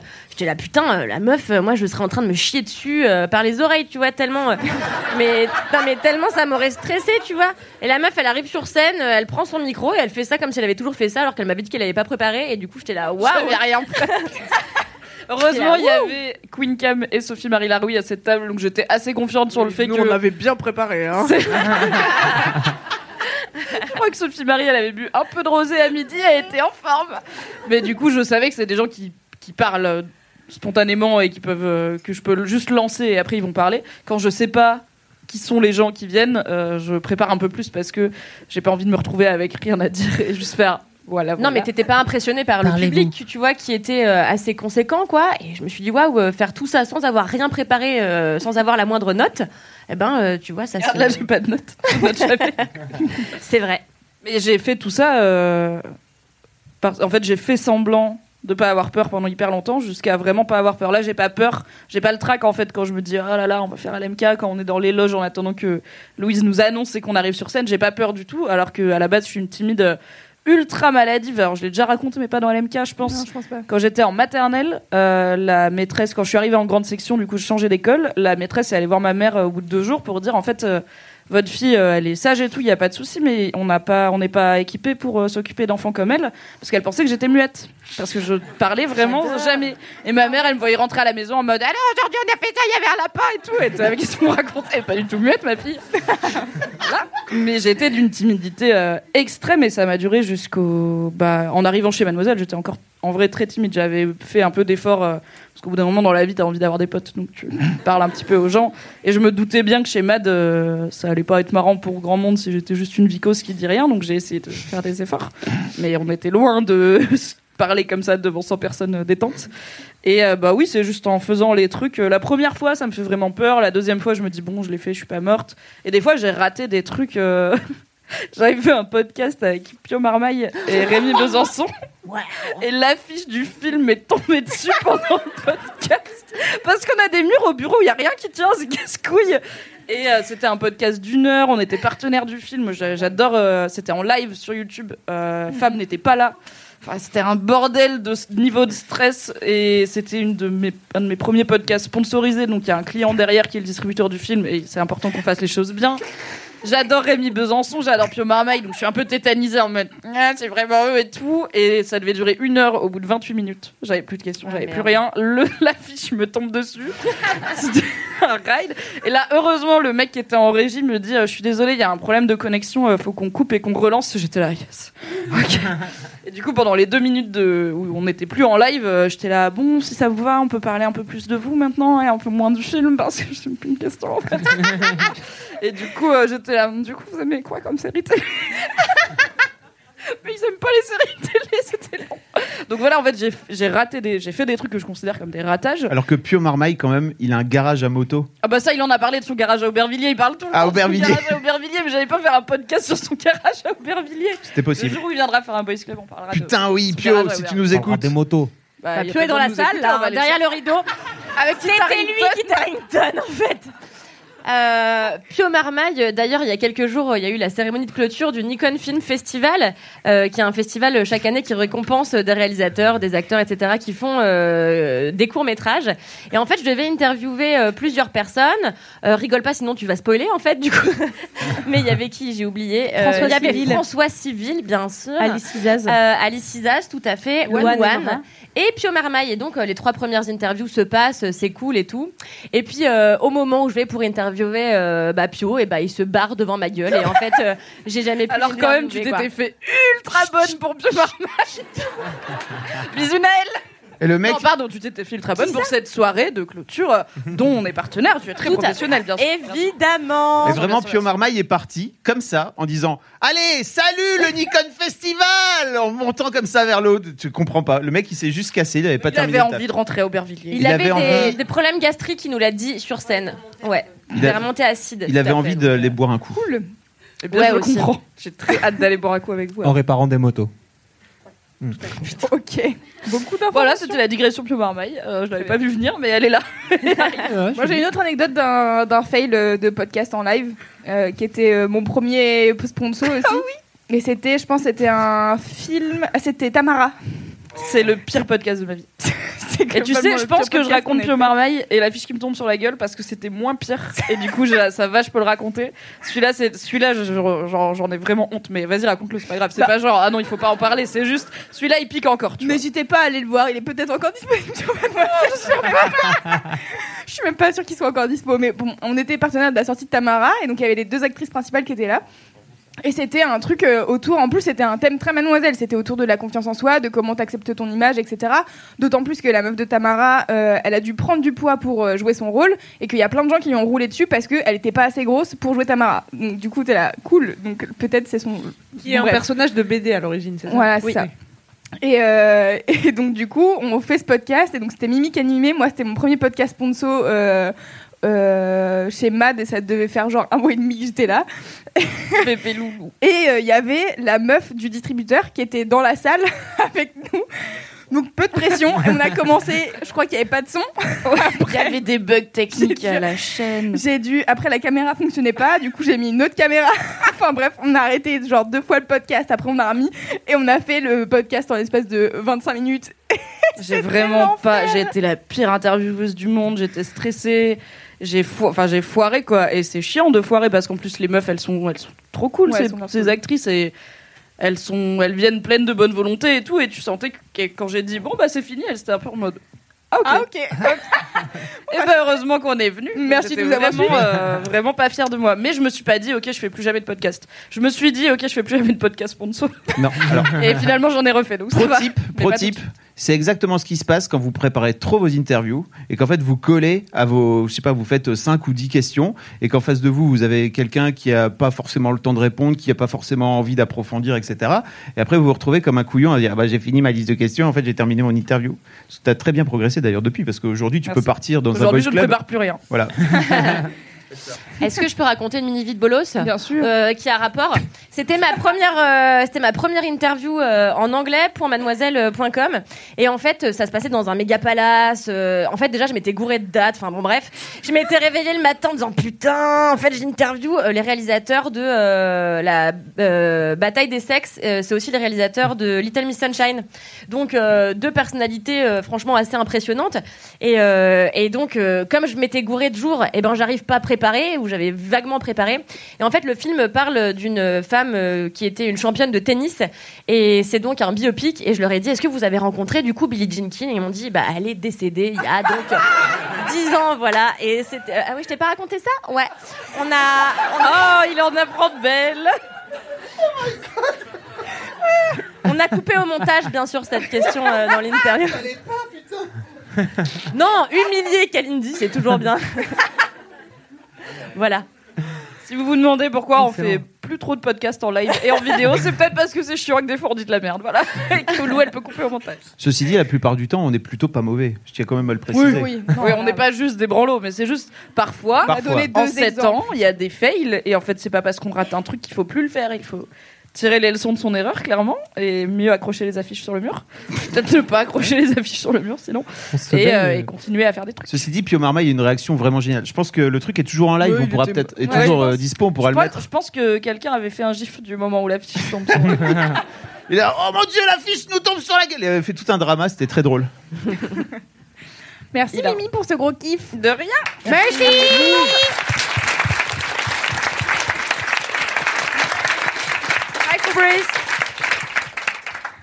It's time for the gros kiff of Marion Souglin. Est-ce que j'ai. Est-ce que quelqu'un. Allez Allez Wow. Alors là, carrément la. Alors c'est Irma. Irma, messieurs, dames. Irma, messieurs, dames. Yeah, yeah, yeah, yeah, yeah. Oh, oh, oh, oh. Tous avec moi. Ok, donc c'est un jiggle qui est autant une dédicace à, à Louise qu'à en fait toutes les meufs de notre génération. Donc je, le fais, je, le fais, je le fais court. Alors ouais, elle déconne, ouais, ouais, elle étonne. Non, non, c'est pas à l'école qui lui a dicté ses codes, non, non. Le gros kiff de Marion. Merci.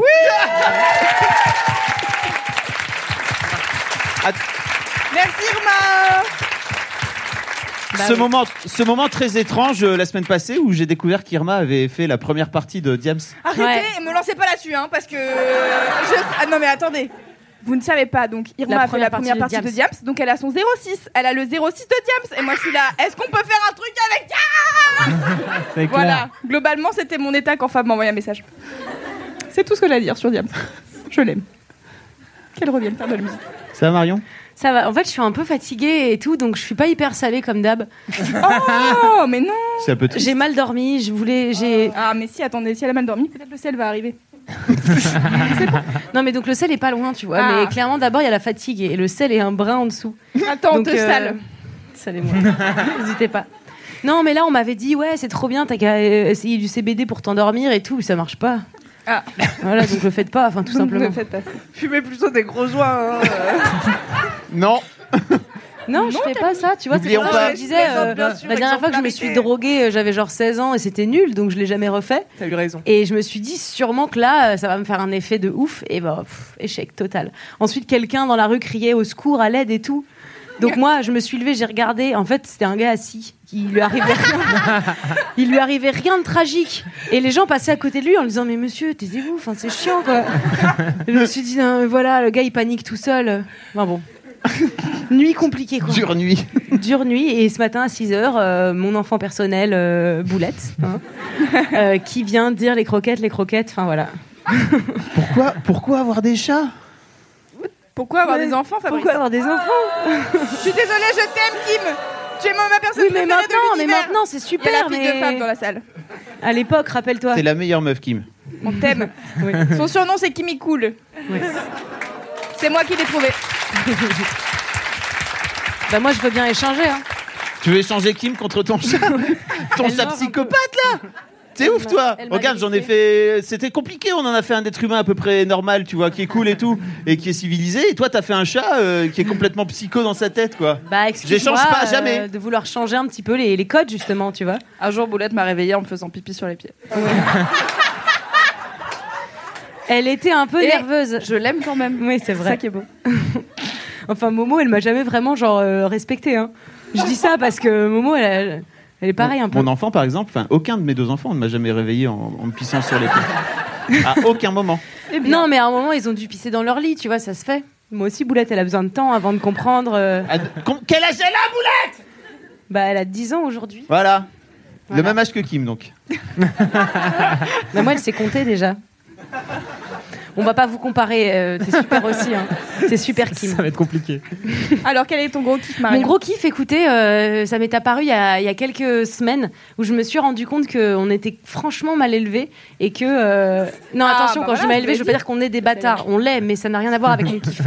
Euh, on n'est on pas bien éduqués dans, dans cette partie-là euh, euh, des, des relations humaines. Et, et mon gros kiff, c'est vraiment l'amitié. Et je voulais qu'on remette un petit peu les choses dans leur contexte. C'est-à-dire que on- on- moi, j'ai grandi dans un monde où on m'a dit que si j'étais pas en couple, j'étais seule. Et donc toute ma vie, j'ai cru ça, quoi. J'étais seule. Et je me disais, ouais, moi, je suis vachement mieux seule. Puis à un moment, tu te rends compte que, en vrai, dans la vie, t'es pas seule parce que t'as plein d'amis. Et que c'est pas parce qu'il n'y a pas quelqu'un qui régulièrement te fait du sexe oral que tu es seule. Et je me suis rendu compte euh, de à quel point l'amitié, c'était juste de l'amour en encore mieux. Parce que euh, devant mes amis, par exemple, j'ai jamais eu honte de rien. Ou alors c'est que ça devait pas trop euh, être, être de bons amis. Et, et je me suis, je me suis, enfin c'est bizarre, j'ai l'impression que j'ai grandi. On m'a dit euh, en maternelle, à l'école, faut absolument que tu t'entendes bien avec tes camarades de classe. Donc bon, ça s'est pas très bien passé pour ma part. Donc euh, j'ai fait semblant pendant un temps et vraiment jusqu'à la fin du lycée, euh, j'avais pas trop de copains parce que je trouvais ça vraiment dommage de devoir créer des liens. Et euh, et ensuite t'arrives. T'arrives à, ouais, non, mais t'arrives à l'âge adulte et on te dit, euh, t'es pas obligé de t'entendre avec tes collègues, hein, et tu fais, je comprends plus. En fait, vraiment, genre, il y a plus aucun sens de rien. Et où il faut absolument que tu aies euh, une personne avec qui tu dois te mettre en paire. Et, et, et c'est, je trouve que c'est toute une pression sur un seul être humain. Alors que quand tu réfléchis bien, l'amour que t'as pour tes amis, il est, enfin, les gens qui disent, mais je vais crever seul, et t'es là, Hein, hein. non, on crèvera avec nos amis. Et ça, ça va être cool. Si on Et en a, quoi. Mais on a là. C'est vrai que ça va être cool, par contre. En mode pharaon, tout le monde dans la même tombe et tout. Wouhou. Parce que je réfléchis, tu vois, et je me disais il y a quelques années, euh, je me marierais bien avec ma meilleure amie, parce qu'au moins je sais qu'on va jamais divorcer. Pourquoi? Bah Parce qu'en fait, on s'aime et on sait exactement pourquoi. On, on s'est vu sous toutes les coutures, même les plus horribles. On se dit littéralement tout ce qu'on pense qu'on n'oserait dire nulle part et qui ferait probablement des, des shitstorms sur Twitter. Tu vois, des trucs euh, où, on est honnête et on n'a rien à perdre parce qu'on se dit si l'autre il est pas, il apprécie pas, il dira quelque chose puis on discutera et, et voilà. Il y a un truc, j'ai l'impression que comme on nous a, on nous a dit que l'amitié c'était un truc secondaire dans nos vies, c'est pas grave, c'est pas très important. Finalement, c'est le truc qu'on a fait avec le plus de cœur, avec le plus de naturel, avec le plus d'âme. Et on se retrouve, moi aujourd'hui à l'âge adulte, je me retrouve tellement plus amoureuse de mes amis que j'ai été amoureuse de tous les gens dont j'ai été amoureuse dans ma vie. Et je me dis, ah, c'est peut-être ça en fait. C'est juste qu'on a toujours voulu amoindrir cet amour-là en disant, euh, bah, euh, il est pas exceptionnel. Et, et, euh, je voulais qu'on s'en souvienne tous et qu'on se rende tous compte qu'en fait, euh, on a autour de nous des gens qui nous aiment vraiment comme on est. Même la famille, ils sont pas capables de faire ça. Même moi, ma famille, personnellement, ils sont même pas capables de voir qu'il y a des trucs qui me rendent heureuse et qui, que c'est tout ce qu'il faut. Mais mes amis, si. Et donc je me dis euh, euh, qu'on oublie, on n'est pas seul quand on a des, des bons amis. Voilà. Si tant est qu'on en est.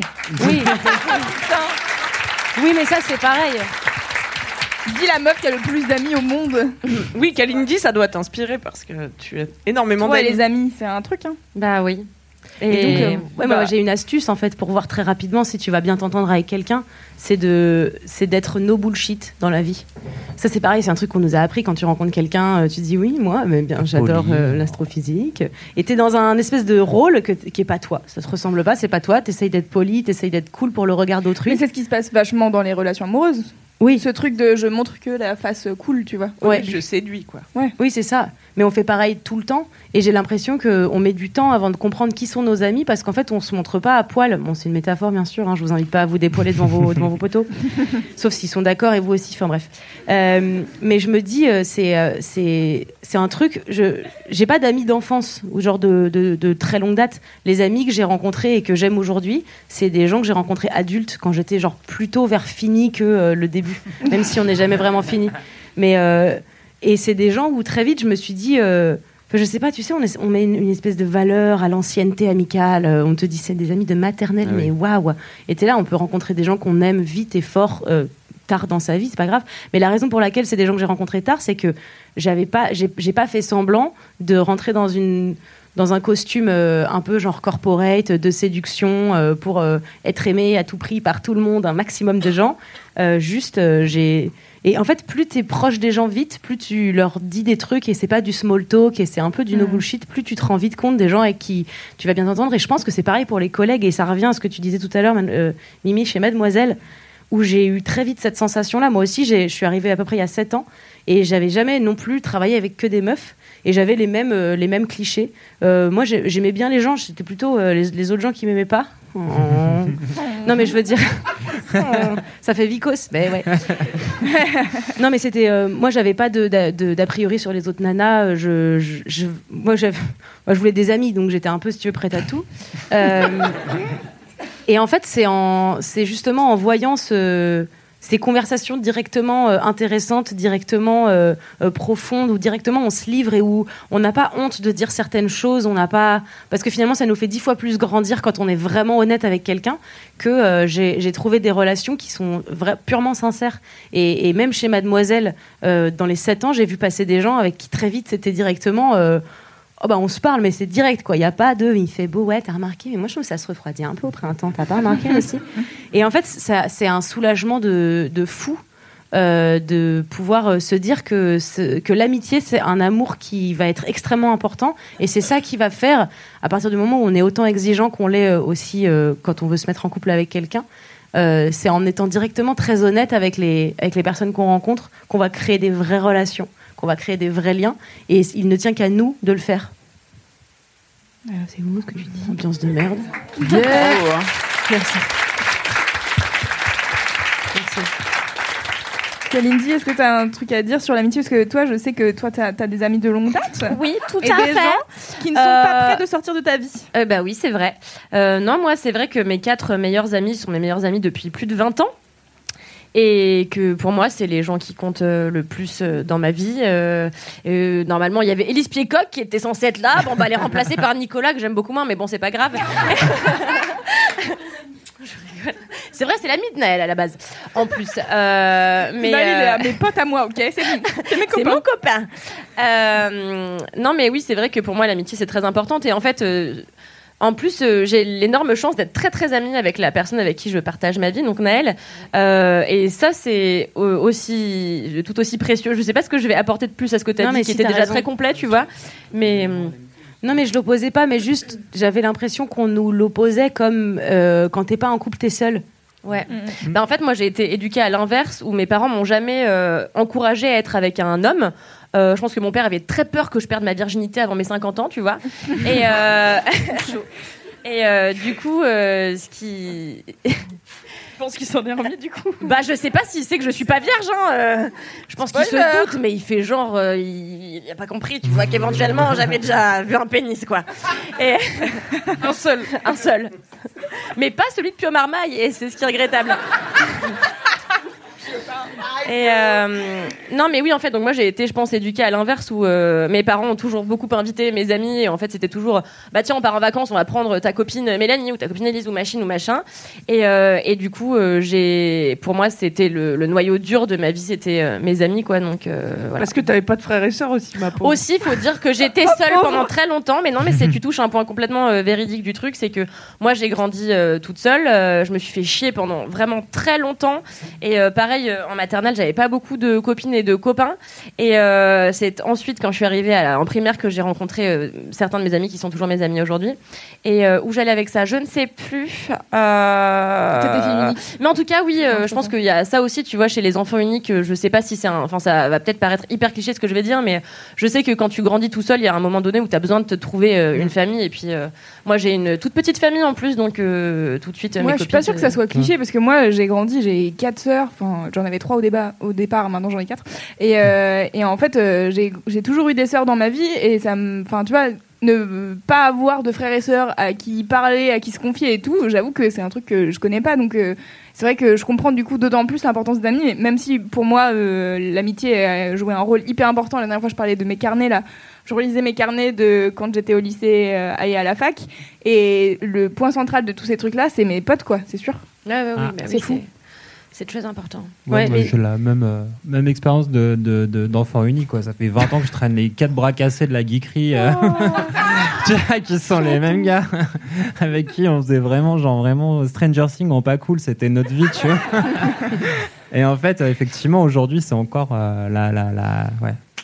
C'est encore la team fondatrice, wesh. La team fondatrice. Est-ce que dedans il y a Codex Urbanus ou pas? Non, Codex Urbanus, je l'ai rencontré vraiment dans des circonstances euh, particulières. Ah oui, c'est vrai. c'est À base de désert. De- Ouais, à base de Burning Burning Man. Man. Burning Man. Bah, je voulais qu'on prenne tous le temps de faire des déclarations d'amour à nos amis, quoi. C'était ça. Parce qu'on prend pas le temps de se poser deux secondes et de se dire, Ah, j'ai la chance, je suis bien entouré. Bon, après, vous allez me dire, tout le monde Ah n'est ouais? peut-être pas bien entouré, mais j'ai l'impression que si, beaucoup de gens sont bien entourés quand même. On Mais est tu- tous contents d'avoir des amis. Vous êtes Même quelqu'un que vous détestez euh, par applaudissement Bah non, voilà. Mais est-ce que vous dites euh, souvent à vos amis que, que vous les aimez? Parce que moi, tout le temps. hein. Bah moi, depuis pas longtemps, euh, fréquemment. Euh, pas, euh, pas que je les, enfin, je leur disais déjà que je les aimais, mais maintenant je leur fais vraiment des vraies euh, déclarations. Genre, je leur dis vra- et vraiment merci pour ce truc-là. En fait, c'est comme si j'avais enfin, euh, euh, grâce à ces gens, eu la sensation que exactement comme j'étais, sans aucune concession, c'était ok. Tu vois? Alors que tous les gens que j'ai croisés dans ma vie, toujours, il y a toujours un truc qui gêne et un truc qui fait que. Et ces gens-là, ils s'en, ils foutent. Ils sont même très heureux que euh, j'ai les hauts et les bas et c'est pas des gens qui vont qui vont me juger. Et je, je prenais le temps de leur dire que je les aimais et qu'ils m'étaient importants, mais mais mais pas de leur faire des vraies déclarations euh, précises sur euh, euh, je- ce, ce truc-là que tu fais. Merci de me supporter chaque génial. jour et chaque Ouais. ouais, ouais. Mais c'est un truc qui se faisait au 18e, les gens se faisaient des déclarations d'amitié entre Ah bon comte et vicomte et machin. ouais. J'ai appris ça dans un podcast de, de Louis Média, Émotion, Ah, sur l'amitié. Donc euh, il y a cette partie sur les les, déclarations d'amitié. Les gens s'écrivaient des grandes lettres pour se déclarer à quel point ils s'aimaient. Euh, et donc voilà. Pourquoi on fait plus ça Mais ouais, on devrait trop le faire. Parce- Je vous rappelle que j'ai écrit une lettre à ma meilleure amie Elise Piecock que vous pouvez lire vrai, sur le vrai. site de mademoiselle.com. Qui n'est pas Voilà. ici Il n'est pas aujourd'hui. aussi ce soir. Mais c'est une On la bonne retient. amie, j'imagine. Ouais. Et je pense que c'est important de dire, ce qui est peut-être euh, un peu tue l'ambiance, mais qu'on peut aussi rompre avec ses amis. Parce qu'autant, on, quand on se met en couple, on sait que c'est possible de rompre et qu'un couple, ça dure pas forcément pour toute la vie. Autant, il n'y a pas de manuel pour les ruptures amicales et c'est très compliqué quand tu te rends compte que une amitié te fait plus de bien ou que vous vous êtes éloigné ou que, mais que peut-être toi tu t'es éloigné plus vite que l'autre tes et du amis coup, sont devenus euh, problématiques. ou que tes amis t'as plus envie d'être ami avec Et bah là pour le coup tu sais pas trop euh, comment faire et on a on a un ou deux articles je crois sur le sujet sur Mademoiselle parce que euh, j'avais vu des, des lectrices en parler sur le forum et qui étaient là en fait, elle a rien fait de mal, mais je sais pas comment lui dire que j'ai plus trop envie qu'on soit autant amis qu'avant parce que juste on a changé, c'est pas grave, tu vois.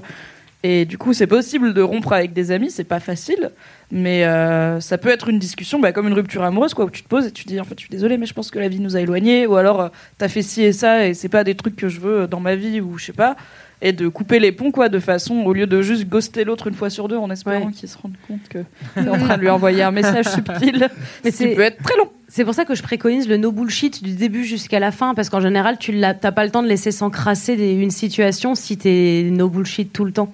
Si tu rencontres quelqu'un et que tu te dis, je vais être sur cette même longueur d'honnêteté à tout moment, même quand la personne me casse les couilles, je vais lui dire avec tout l'amour que j'ai pour elle, il y a moins de chances que du coup ça s'encrasse et c'est souvent justement cette espèce de peur qu'on a de d'être honnête ou de parler aux gens qui fait que bah on laisse les situations devenir des poids puis on en parle autour puis du coup on ronge notre frein et là ça devient des trucs lourds et difficiles. Et je dirais c'est pareil en amour, hein, vous prenez pas la tête si vous voulez rompre, rompez. Mais euh, Beau. J'avais une anecdote de vieille personne à raconter. Euh, c'est que j'ai, j'avais Au un- XXe siècle. Effectivement. J'avais un pote de en lycée en fait. J'avais un pote de lycée avec qui vraiment euh, c'était euh, à la vie, à la mort. euh, et en fait, en démarrant nos études, il y a un truc qui arrive souvent, en fait, c'est que tu finis par prendre deux chemins différents. Et en fait, au fur et à mesure, le, lui, il était encore étudiant et moi, j'ai commencé à bosser très très tôt. Et en fait, à chaque fois qu'on se voyait, plus on se voyait, moins on se comprenait. Et en fait, il y a un truc qui fait qu'on a fini par plus trop se voir. Et en fait, c'est fou parce que le mec m'a réécrit il y a deux ans, donc euh, quasiment euh, 15 ou 20 ans plus tard, quoi, en me disant qu'en fait, il était hyper triste de, de notre, de, de- de qu'on se voit plus et de notre rupture. Et en fait, il a tout interprété lui dans son champ. Alors que moi, je pensais plutôt, bon, bon en fait, euh, nos chemins se séparent et voilà. Euh, lui, ça a été une vraie, euh, une vraie douleur pour lui. Il m'a raconté tout ça. En fait, il- je me suis rendu compte après qu'il lisait Mademoiselle. En fait, il m'a suivi tout ce parcours-là. Alors qu'en fait, moi, j'avais plus ou moins perdu sa trace et oubli- oublié en fait pas qui il était, mais en tout cas, je savais pas trop où il était. Je l'avais recherché une fois ou deux, pas trop sur Internet, et c'était vraiment très très dur. En fait, on a discuté pendant trois heures. Euh, en plus, il habite en Belgique, ce couillon. Donc, euh, on a discuté pendant trois heures sur Skype, euh, pour, alors qu'on s'était pas parlé depuis 15 ans, je pense, 15 ans ou 20 ans. Donc, lui, il a deux enfants. Mais, enfin, c'est fou, quoi. Nos histoires ont complètement évolué. Et en fait, c'était un peu difficile aussi comme, euh, comme euh, truc, parce qu'on s'est rendu compte à la fois qu'on s'était quitté sans vraiment se quitter. Comme tu dis, je pense que c'était, je pense que j'aurais dû faire à ce moment-là ce vrai truc de venir lui dire, écoute mec, désolé, mais en fait euh, ça marche plus et vas-y viens on rond ou alors euh, bref. Et, et en fait il y a eu un truc un peu, un peu, enfin, en tout cas que moi j'ai moins bien, moins mal vécu que lui. Et c'était vraiment, c'était vraiment compliqué comme discussion. Euh, en tout cas, c'est cool parce que lui, à 40 ans, a fini par venir me voir en me disant En fait, euh, tu te souviens de ça? C'était chaud. Voilà. Donc, euh, parlez les mecs Dites les choses. Est-ce que maintenant vous êtes redevenus amis ou c'était un one shot Non, non, on continue à se- à s'écrire très régulièrement, quoi. Voilà, on s'envoie des petits messages. Oh, ces mimes, on dirait un premier amour euh, qui est de lycée qui revient. Mais en On dirait une, amitié. re- ouais. Ou une relation épistolaire du XVIIIe siècle. Sauf que sur Skype. Les liaisons pas dangereuses. Les liaisons safe. Liaison plutôt sympa. Mais du coup, il ne tient qu'à nous de rendre chacune de nos relations, euh, qu'elles soient avec des collègues, avec des boulangers ou avec des amis, euh, euh, honnêtes et, et cool pour nous. Et euh, on met- enfin, moi, j'ai mis du temps avant de le comprendre. J'ai beaucoup entendu en grandissant, non, mais si c'est une amitié toxique, il faut t'en séparer. Et j'étais là, je comprends pas tous les mots qui sortent de ta bouche dans cet endroit-là. tu sais, c'est absurde quand t'as jamais vécu ce truc-là, ou avec la pression, je te dis, d'avoir des amis, de te faire des amis, on te le dit vraiment dès que t'es petit, quoi. On s'en fout de savoir si tes camarades, ils sont intelligents ou s'ils vont t'apporter un truc. On te dit, faut que tu aies des camarades à l'école. Et en fait, on te demande pas d'être euh, exigeant, entre guillemets, quoi. T'es ami avec n'importe qui qui, qui dit bonjour. Mais des fois, t'as ça transgénération, genre euh, des parents qui sont amis, et ben ils, ils font le forcing total pour que les enfants soient Ah, amis. de ouf et Ouais, ça, c'est ouf. Et t'es là, le genre, avec euh, un vieux cousin que t'as jamais vu depuis nulle Ouais. part, et tout le monde est là, le genre, mais sortez ensemble, faites des trucs, allez, euh, allez boire un coup ce soir. T'es là, le genre, vraiment, je connais pas cette personne. Elle m'inspire pas plus que ça. euh, pff, J'ai des potes, moi. tu sais, genre, J'ai Est-ce pas que- c'est envie ouais. spéciale. Est-ce que tu as eu ce truc du coup de- d'enfant unique que moi j'ai eu beaucoup où ma mère par exemple sur la plage elle allait voir euh, Ah, putain, les oui. enfants elle disait tu veux bien être la Si, copine ouais, de ouais, ma grave. fille et j'étais là vraiment je m'en sors Ah très ouais, bien toute voulait seule pouvoir lire son bouquin Ah et boire son rosé tranquille. Elle voulait pas s'occuper Ah ouais. de sa fille, c'est normal. précisément c'est la- l'extrême C'est pour ça que si vous faites des enfants, ce que je ne vous recommande pas, source euh, des gens qui ont des enfants et qui sont là, Hmm, peut-être c'est chiant. I love you Kim, t'es la best. si vous en faites, faites-en deux, comme ça ils jouent ensemble. Tranquille. Ça se voit que c'est pas toi qui. Ah bah si, du coup. Parce que tu conseilles deux, mais deux, je- enfin, moi déjà, un, euh, physiquement, ça me. Après, l'id- je sais pas si l'idéal serait de faire les deux d'un coup ou pas, tu vois, parce que ça me semble chiader aussi. Et les acheter tout fait, est-ce que c'est pas finalement la solution qu'on aimerait tous euh, Comme les un, chats Un petit enfant lyophilisé là, hop, Ouais. tu mets un peu d'eau chaude Un et puis souhait, c'est ça, d'hydratation. Ouais. Et Marion, moi j'avais une question. C'est est-ce que tes amitiés d'aujourd'hui, elles sont euh, fusionnelles du coup? Parce que tu disais que t'avais pas beaucoup de potes, mais du coup, j'imagine que les amis que t'as aujourd'hui, euh, c'est vraiment genre la fusion de l'extrême. Mais peut-être que je me trompe. Qu'est-ce que tu entends par fusionnel, Bah, par exemple genre euh, au quotidien, t'as des des, t'envoies des messages à tes amis et tout, parce que moi je sais que j'ai des amis Ouais, et je peux pas les voir pendant six mois, Ouais. mais en fait une fois qu'on se revoit, on s'en fout, peu importe. euh, c'est Ouais, bah il y a ça. En fait, il y a des phases dans lesquelles où on va euh, s'écrire quotidiennement, parce que genre ma meilleure amie, elle habite à Toulouse, donc euh, on peut pas se voir. Euh, très souvent, on s'écrit quotidiennement. D'autres phases dans lesquelles on va pas s'écrire, euh, où on va juste s'envoyer un emoji. C'est notre grand truc. On s'envoie un emoji et on critique ensuite le détail euh, du graphisme de l'emoji. En disant ah très joli le poisson ballon dis donc je l'avais pas vu celui-ci voilà c'est ça qu'on fait c'est juste on est Mais par exemple, on s'en voudra jamais si pendant X semaines j'ai pas répondu parce que j'étais hyper occupée Mm. et euh, elle va jamais me répondre. Bah en fait, tu réponds jamais. C'est jamais du reproche comme quand genre euh, ta famille elle t'appelle en disant tu rappelles jamais. Ouais. C'est toujours juste et coucou coucou coucou coucou t'es occupé et c'est jamais un truc lourd où où t'es obligé de, de dire ah oui ah pardon effectivement je voilà. Par exemple, nous, quand tu viens pas à LMK, on t'en veut pas. Quoi. Tu Ouais, c'est vrai, c'est exactement comme ça. Et je sais que je peux revenir euh, dans un environnement safe dans lequel je suis acceptée. Euh, non, mais ça joue. Ouais, je suis, ouais, c'est assez fusionnel, c'est assez. euh, Enfin, je sais que n'importe quel conseil ou n'importe quelle conversation, genre le soir. En plus, ce qui est drôle, c'est qu'évidemment, on se parle sur tous les réseaux. Donc, on, on se parle sur Facebook, parfois on se parle par texto, parfois on se parle sur Instagram. Et tu sais, on saute d'une conversation à l'autre, on s'envoie des mèmes toute la journée. Tu vois, il y a ça. Si on, si on se parle pas, on a quand même une conversation où on s'envoie des mèmes et où on rigole. Euh, mais euh, je, y a effectivement, on n'est pas dans le reproche euh, tout le temps de se dire, euh, donc t'as pas répondu pendant deux heures, hyper sympa, moi j'avais besoin de toi. Enfin, tu vois, c'est Mm. pas non plus un truc qui fout la pression. Et c'est ça aussi qui fait, je pense, la différence, c'est que aucune de nous se sent forcée dans ces histoires d'amitié. Merci. Est-ce qu'on arrive à la fin de Je pense qu'on arrive à la fin. Choisissez vos amis, ils sont super. Ouais. Merci Marion.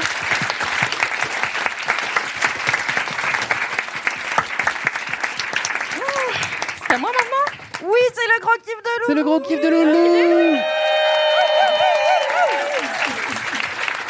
Euh, ok, alors je vais vous faire choisir parce que j'ai deux trucs. J'ai un truc qui me fait Ah, rire aux larmes. Euh, euh, et c'est vraiment très con. Et un autre truc euh, où je peux peut-être pleurer. Où Camille, elle m'a dit mais si, parle de ça. Et euh, du coup, j'ai dit ouais, mais si je parle de ça, je vais chialer. Alors du coup, euh, on va voir. Euh, vous préférez le truc complètement con qui est vraiment extrêmement drôle. hein, c'est extrêmement drôle. Ou, ou moi qui pleure. Peut-être. Je sais pas. Je peut-être j'a- j'annonce un truc. Les deux. Les deux. Ah. Alors on va faire un mini kiff. T'as une demi-heure, se joue, rapide. Non mais bon ok je vais faire je vais en faire un mini kiff. Mini, vous... mini kiff de Loulou.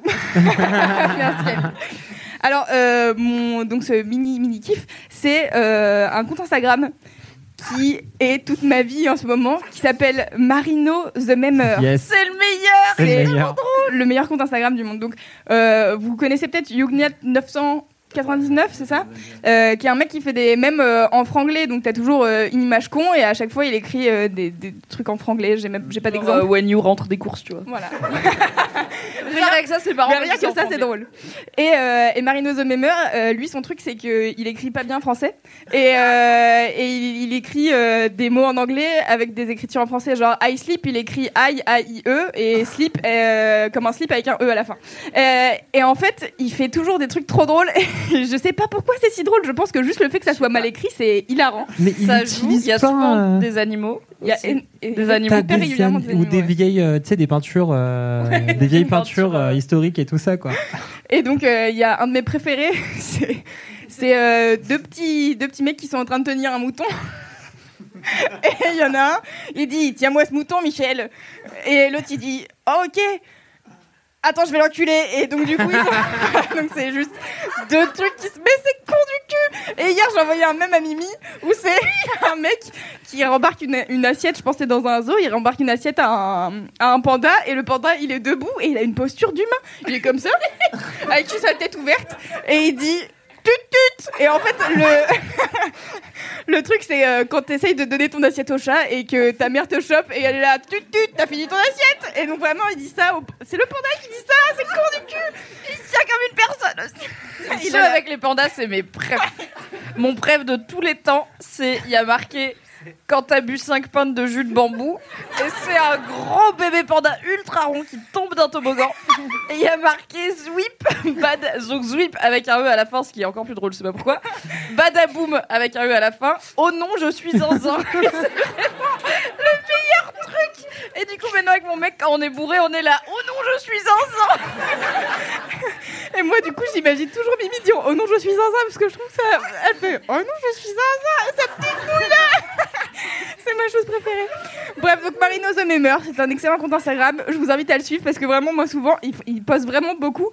Oui, il y en a des centaines. Et souvent, j'en ou- j'en loupe, tu vois. Donc, des fois, je retourne sur son compte et je me tape des barres pendant 10 minutes, mais je pleure de rire. Et vraiment, hier, celui que je t'ai envoyé avec le panda qui se dit tu tu, c'est vraiment explosé de rire. J'étais là, j'en peux plus, c'est trop drôle. Hurle Et ma collègue elle dit pourquoi tu hurles? Je suis là, mais regarde ce même avec ce panda Et, et voilà. Je- Alors quand ça marche pas et que tu tombes sur des gens que ça fait pas rire, c'est un très long moment de solitude quand même. Clair. là, le panda il dit tu te tutes comme un humain, c'est long. Et il faut dire qu'ils vendent des t-shirts avec ces mêmes dessus. Donc c'est pas impossible qu'un jour vous me voyez avec un Ah, non, t-shirt. Oh non, je suis un zin avec un gros panda. Mais c'est quand même génial, t'imagines le mec Trop il bien. fait, il prend des captures d'écran de vieux trucs sur internet qui sont pixelisés et il met un accroche avec et il en fait des t-shirts et je suis là. Quel génie Un business plan de, de qualité, ça fonctionne de A à Z C'est trop bien Bref, voilà, donc ça c'était mon mini kiff. Je vais pas développer plus parce que j'adore Marino the Memer, je pourrais vous en parler pendant des heures, notamment vous décrire, Décrire, tous les mêmes, oui, mais bon, de ça va être long. Euh, et donc du coup, euh, mon autre gros kiff, donc euh, avant de venir, on discutait un peu de quel kiff on allait faire et tout, et Camille a été là, non, mais moi je veux parler d'un truc euh, genre important, genre mon kiff de la vie, quoi. Et du coup, euh, ça serait bien que tu parles de ton kiff de la vie. J'étais là, bah mon kiff de la vie c'est la musique, mais j'en ai déjà parlé 150 000 fois, donc du coup ça va peut-être être long. Mais en fait, j'ai réalisé cette semaine, et là je vais pleurer dans pas longtemps. C'est le gros kiff. Ah Et voilà. À chaque fois qu'il y a un épisode où Loulou elle pleure pas, je suis là. Mais non Pourquoi Loulou tu pleures pas? Pleure merde Ça, Merci ça. Loulou. Super ambiance chez Mademoiselle. Donc ça va continuer un peu, hein, mais euh, vous en faites pas, c'est normal. Euh, et donc du coup là j'ai réalisé mon nouveau, mon nouveau rêve, c'est bon, je sais lequel c'est. Oh là là Donc oui. Et ben du coup, euh, donc je, sais pas si tout le monde a écouté tous les épisodes, donc euh, je vais faire un, un bref récap. Mais donc pendant quelques temps, je me disais qu'est-ce que c'est mon nouveau rêve? Parce que bah je travaille chez Mademoiselle et c'est un truc que je voulais faire depuis que j'ai 16 piges. Et, euh, et donc du coup, euh, je me suis dit merde, qu'est-ce que je vais faire après Mademoiselle? J'en sais rien. C'est vraiment genre flou. Un flou artistique, j'aime bien la musique, j'aime bien faire des podcasts et tout, mais qu'est-ce que j'ai envie de faire vraiment, tu vois? Et, euh, et cette semaine, euh, je regardais les stories de Louise Chen, donc, de- dont j'avais déjà parlé euh, très vite fait, qui est une DJ qui a fait, euh, qui a fait une mixtape euh, que j'avais adorée. Et, euh, et en fait, je regardais ses stories et elle a fait l'ouverture des Galeries Lafayette aux Champs-Élysées où elle avait une espèce de tenue en plume froufrou et elle faisait DJ et elle a passé du Drake et du Magic System et j'étais là. J'ai tellement envie que ça soit ça ma vie, putain, c'est trop bien. Et en fait, donc depuis que j'ai appris à mixer, ça fait deux ans bientôt, je pense. J'ai eu la chance de mixer au, au Solid Days les- en juillet dernier. C'était ouf, c'était complètement zinzin. Et là, on nous a dit que on allait peut-être refaire les Solid Days cette année encore. Donc voilà. Et en fait, euh, là, ça fait plusieurs mois que je mixe euh, régulièrement du coup à la chronologique dont j'ai déjà parlé. Et, euh, en fait, ça fait plusieurs mois où je me dis à chaque fois que je vais à cette soirée où je me dis putain c'est trop bien. Et en fait, même si la chronologique, donc c'est tous les plus gros tubes de chaque décennie. Donc au bout d'un moment, tu les as, tu les as, tu comprends, tu connais les morceaux. Il y a des trucs tu peux plus les entendre. Mano, je n'en peux plus. je n'en peux plus, Mano. Et, euh, et en fait, il y a malgré ce truc de, en fait, c'est hyper répétitif et t'entends toujours les, les mêmes morceaux. Là, euh, je mixais euh, jeudi soir. euh, C'était la chronologique Rivers, donc ça. Co la Dick Rivers, vous, vous l'avez Vous vous souvenez de cette blague Euh, Et ça commençait dans les années 2010 et c'était moi qui devais mixer les années 2010. Et en vrai, euh, sur, dans les 2010, il y a vraiment que de la merde. Enfin, je- J'aime bien la pop, mais il y a vraiment beaucoup de trucs nuls. Et pour danser et tout. Et, euh, et souvent, je suis là, genre, ah, j'ai pas trop envie de le faire. Et en fait, une fois que j'étais là-bas, sur scène, en train de commencer à mixer et tout, j'étais là, c'est trop bien Et avoir vu Louis Chen, et en fait, je- j'ai aussi ce truc de, qui est cool, c'est que j'ai des exemples de meufs qui font ça dans leur quotidien. Et il y a, donc j'ai déjà parlé, il y a Louis Chen, Peggy Goo et, euh, Jada J, qui sont trois DJ meufs que je suis régulièrement. euh, et, en fait, de voir que ces meufs-là, elles réussissent, elles peuvent mixer et aller dans des endroits tellement stylés, je saurais même pas dire à quel point c'est stylé, et, et juste vivre de leur passion et passer de la musique à des gens qui sont juste là pour écouter de la musique et kiffer et danser. En fait, au départ, je me disais, je sais pas si c'est un rêve, genre, vraiment, parce que ça, c'est pas hyper utile à la vie et tout, et je suis là, en fait, si, genre, que les gens, ils kiffent leur soirée et qu'ils passent une bonne soirée, qu'ils soient contents et qu'ils soient défoulés et tout, c'est trop cool. Et donc, euh, voilà, je sais que maintenant, j'ai envie d'être DJ. Voilà. Voilà.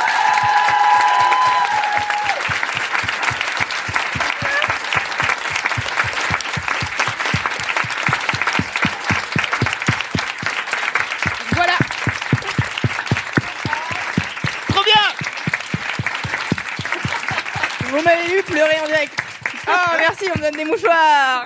J'en ai jamais, faut le savoir, hein, à chaque fois. Ça serait trop simple. Ça serait si facile d'avoir un paquet de sopalin. Merci beaucoup. Tu m'as fait pleurer de rire et d'émotion. Ouais. Voilà, Tu fais du handball. Donc, euh, donc voilà, c'était mon gros kiff. Je j'ai pas beaucoup de- plus de choses à dire à part que je kiffe. Et en fait, c'est vraiment un vrai jeu d'essayer de comprendre quels morceaux vont aller ensemble et comment est-ce que tu peux faire des transitions, etc. Et je, je- maintenant, enfin là, j'ai commencé à lire des trucs sur euh, un site qui s'appelle Resident Advisor, qui est un truc spécialisé dans le, la musique électronique et du, du coup les DJ, euh, Wesky Mix, etc. Et en fait, ils ont toute euh, une série d'interviews qui s'appelle The Art of DJing et ils en ont fait une avec Tequila Tech, ça fait pas très longtemps. Et c'est trop cool parce qu'en fait, euh, là récemment, ils ont ajouté en plus des vidéos.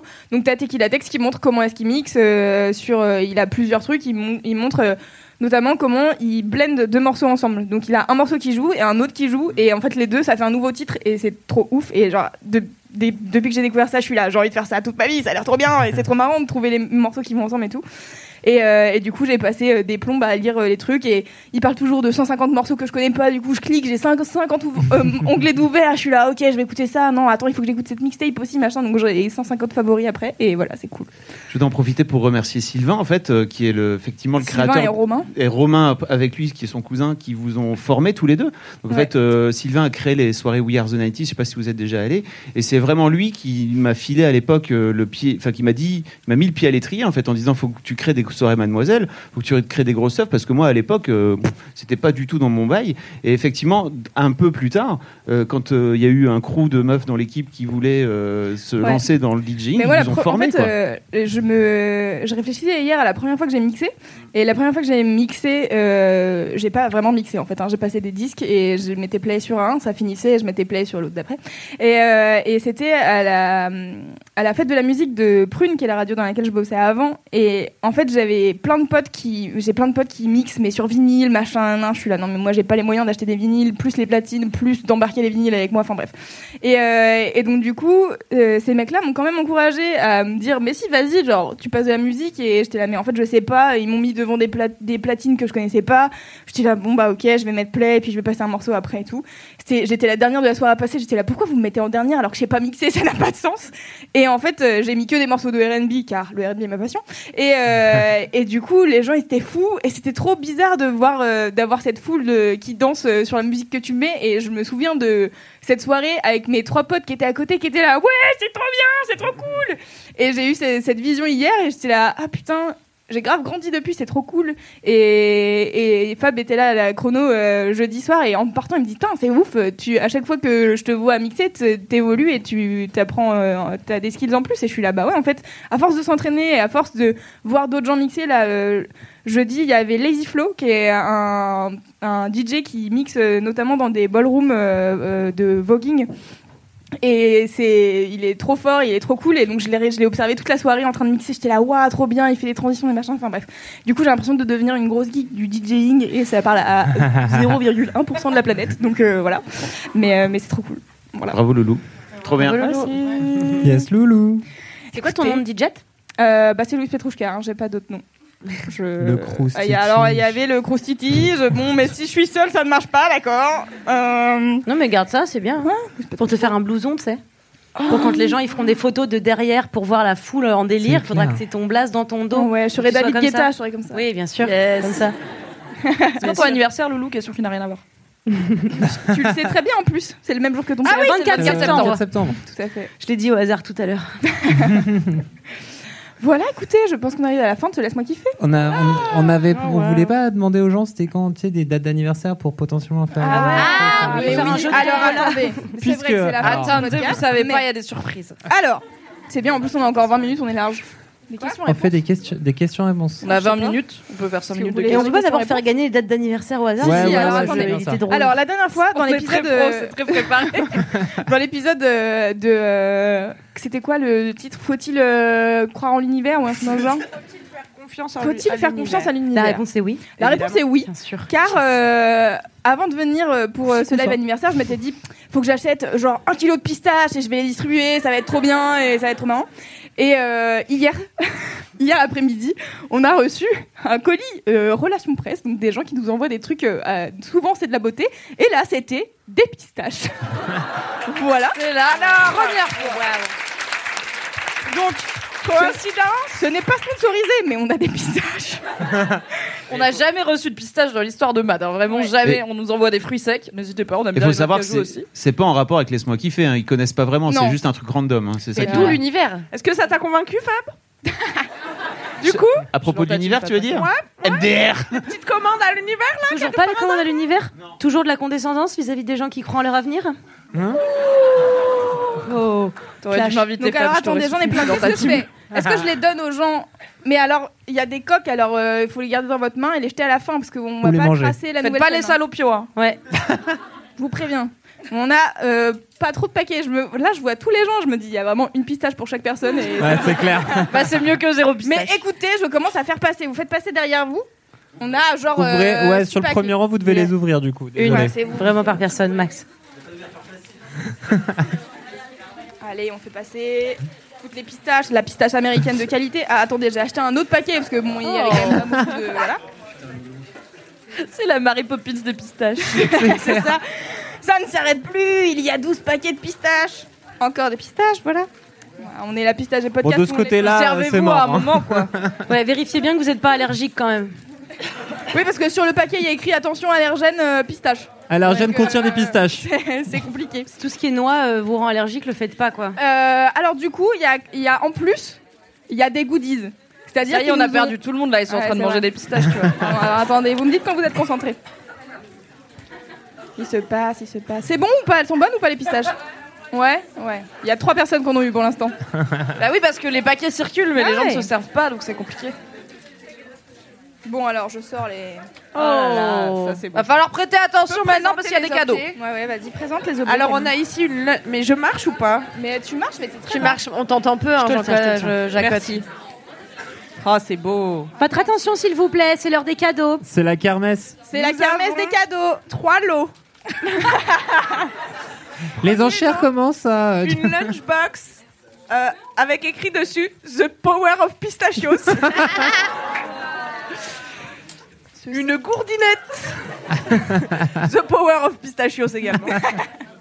Et un sac, alors là, par applaudissement, qui veut qu'on dédicace le sac Avec une grosse pistache. Voilà. Et encore une fois, question qui n'a rien à voir. Est-ce que quelqu'un aurait un marqueur éventuellement?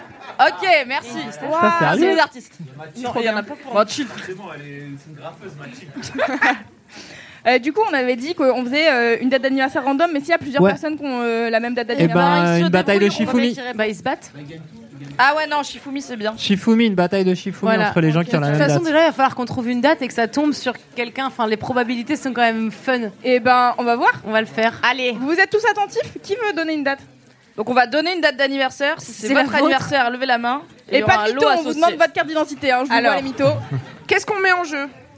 Bah la cantine, la petite. euh, Allez, on la la cantine. La lunchbox. Le lot 1 La finalement. lunchbox, non mais c'est parce qu'elle est en métal. Oh, c'est vrai. Kalindi, une Ouais. date d'anniversaire Qui est né le 18 juin? Cool Ça va être Qui long. n'est pas le 1 du 18 juin? C'est loin. personne n'est né au mois de, De juin, quoi quoi, a priori.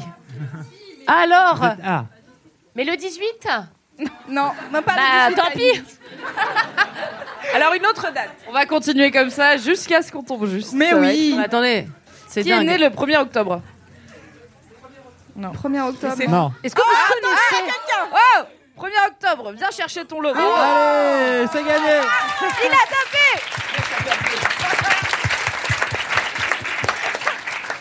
Est-ce C'est que les autres vous connaissez votre date de naissance? La loterie la plus longue de l'univers. Mais c'est drôle, moi j'aime bien, Et- ça me permet de Il a, réfléchir à le même an- il a le même anniversaire que Mademoiselle.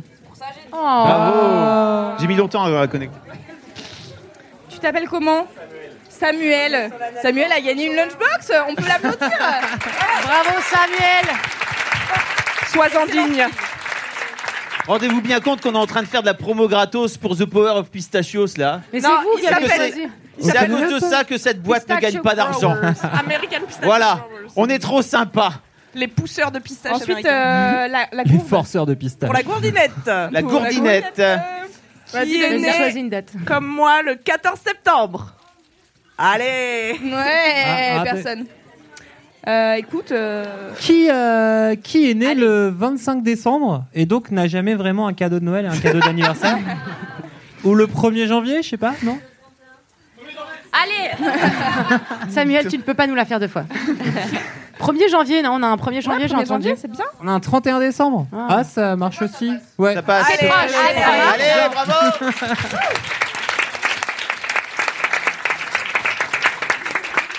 Une gourdinette qui, je ne l'ai pas dit, est équipée d'un petit mousqueton. Waouh Waouh. Pour voilà, Attends. l'emmener de façon élégante avec soi. Tu ne Quel- diras pas de la mousquetonner. Comment tu t'appelles Quel est ton.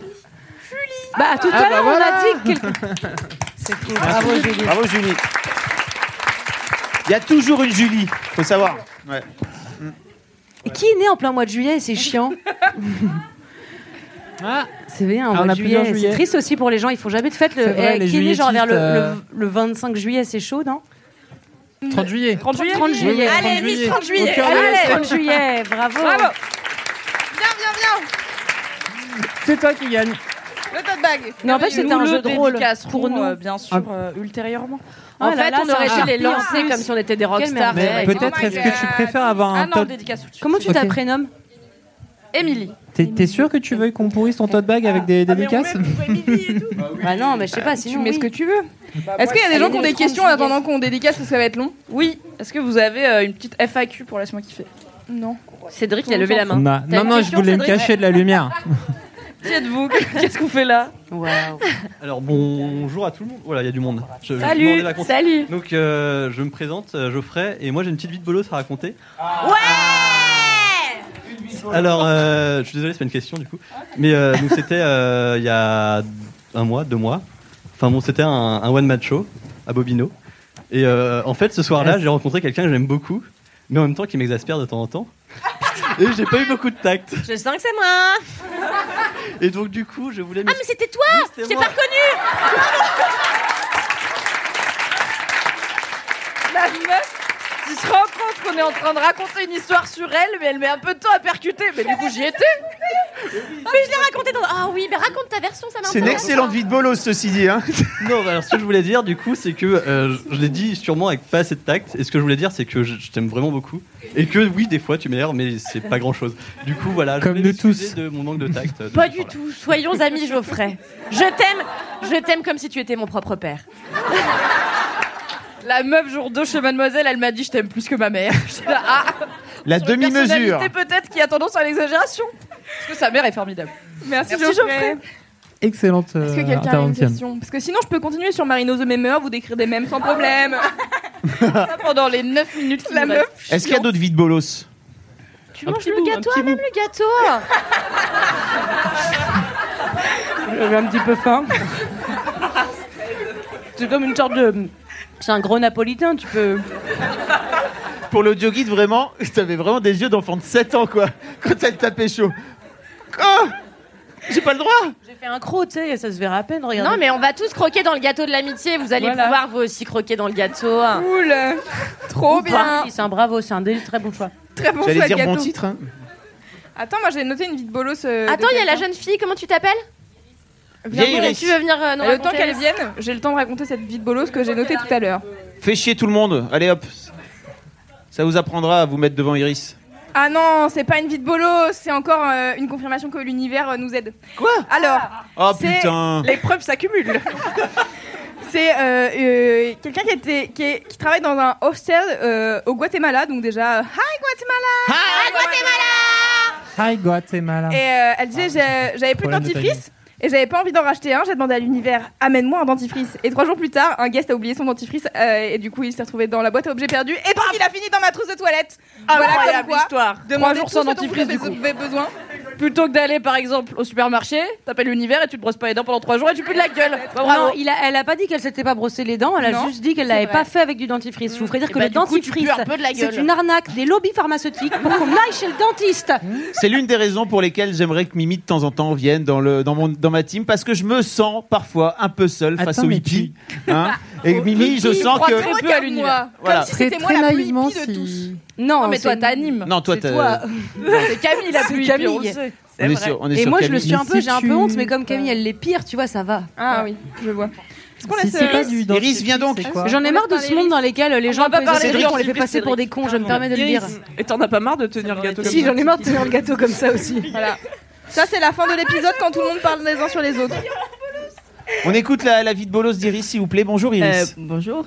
Euh, bon, déjà, euh, ma vie entière est une vie de bolos. Et... Ah ouais. je suis désolée. Bah voilà. Voilà, la Ah, preuve. voilà. Je viens de faire tomber le Pour l'audio guide, en disant ça, Iris a tapé dans un verre qui a Oui, roulé voilà. sur la scène. Voilà. Très bon sens du timing. Euh, oui, bah alors en racontant euh, mon histoire, je vais paraître un peu pour une euh, grosse fangirl, girl, girl, pardon, van girl, mais c'est pas le cas. Euh, en gros, j'aime beaucoup François Civil. Et, euh, Moi et, aussi. euh, T'es pas la seule. On est âme sœur à j'imagine. Mais- Et euh, donc j'avais vu un film pendant les vacances, euh, Celle que vous croyez, avec euh, Juliette Binoche. euh, si, Mm. ouais, ouais, voilà. Le et euh, dernier, donc j'avais beaucoup aimé et euh, je me suis dit. Euh, quand j'avais vu euh, que le compte de François Civil est en public et tout, je me suis dit, euh, Oh, mais ça se trouve, je peux avoir un moyen de le contacter. Du coup, je l'ai contacté. J'ai envoyé un long message en lui disant, j'ai vraiment beaucoup aimé le film et tout, déjà un peu, voilà. Et du coup, Bah, bah, Et non, du- ça c'est pas grave. Tu peux dire aux gens que oui, tu- voilà. Et, et, puis, et puis, du coup, j'ai attendu, j'ai attendu avec anxiété et tout, s'il me répondrait ou pas. Et trois jours après, bah, j'ai vu, il avait mis vu. et c'est tout. Et voilà, c'était un peu la Ah, déception. François Civil euh. t'a laissé en vue Oui. C'est dur.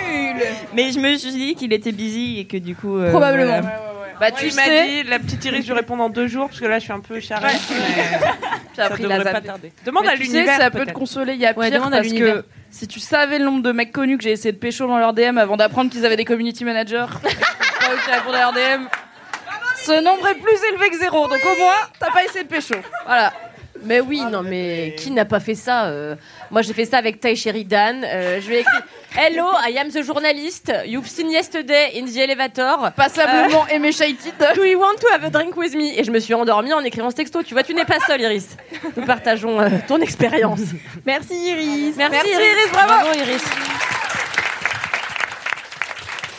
Et c'est l'heure de conclure ce podcast. Car il est l'heure, il est le temps. Et, euh, et donc, euh, avant de, de finir, je voudrais dire un grand merci à la nouvelle scène qui nous accueille, à Jessie et Thomas, euh, qui ont rendu euh, ce aujourd'hui possible. Merci. Merci beaucoup. Bravo. Et merci d'autant plus à Thomas qui nous a pas laissé mourir de soif. Voilà. Ouais, Euh, merci, hein. Merci pour l'hydratation. Et euh, merci à Marie aussi chez Mademoiselle qui nous a permis d'organiser euh, ce Laisse-moi kiffer en public. Merci à vous d'être ici, car ça Ouais. fait très plaisir. Merci de suivre euh, toutes nos conneries depuis un an maintenant. Et, euh, et merci à vous, l'équipe, de faire partie de ce podcast trop cool. Merci, Loulou de l'avoir Merci à toi, Loulou. Super, bravo.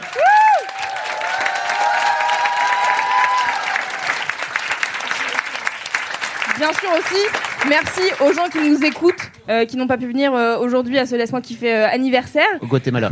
Euh, oui, peut-être au Guatemala. Et euh, surtout, d'ici la prochaine fois. Oh Mimi Mimi le fait toute seule. D'ici la prochaine fois, touchez-vous bien le kiki. Oh là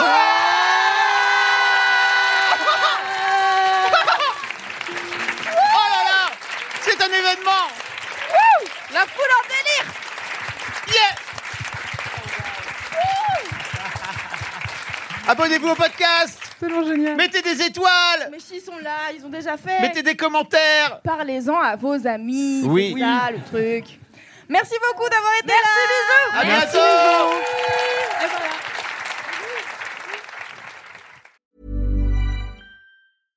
Step onto the legendary clay courts of Roland Garros, where the world's best players battle it out at the French Open for a chance to win a Grand Slam title. Tennis Channel Plus is your place to watch. Stream every court from your phone or smart TV live in HD. See the action unfold as legends fight for glory and new rivalries emerge. Daily live coverage begins Monday, May 20th, with match replays on demand so you never miss a moment. From the first serve to the final point, Roland Garros promises unforgettable moments and new chapters in tennis history.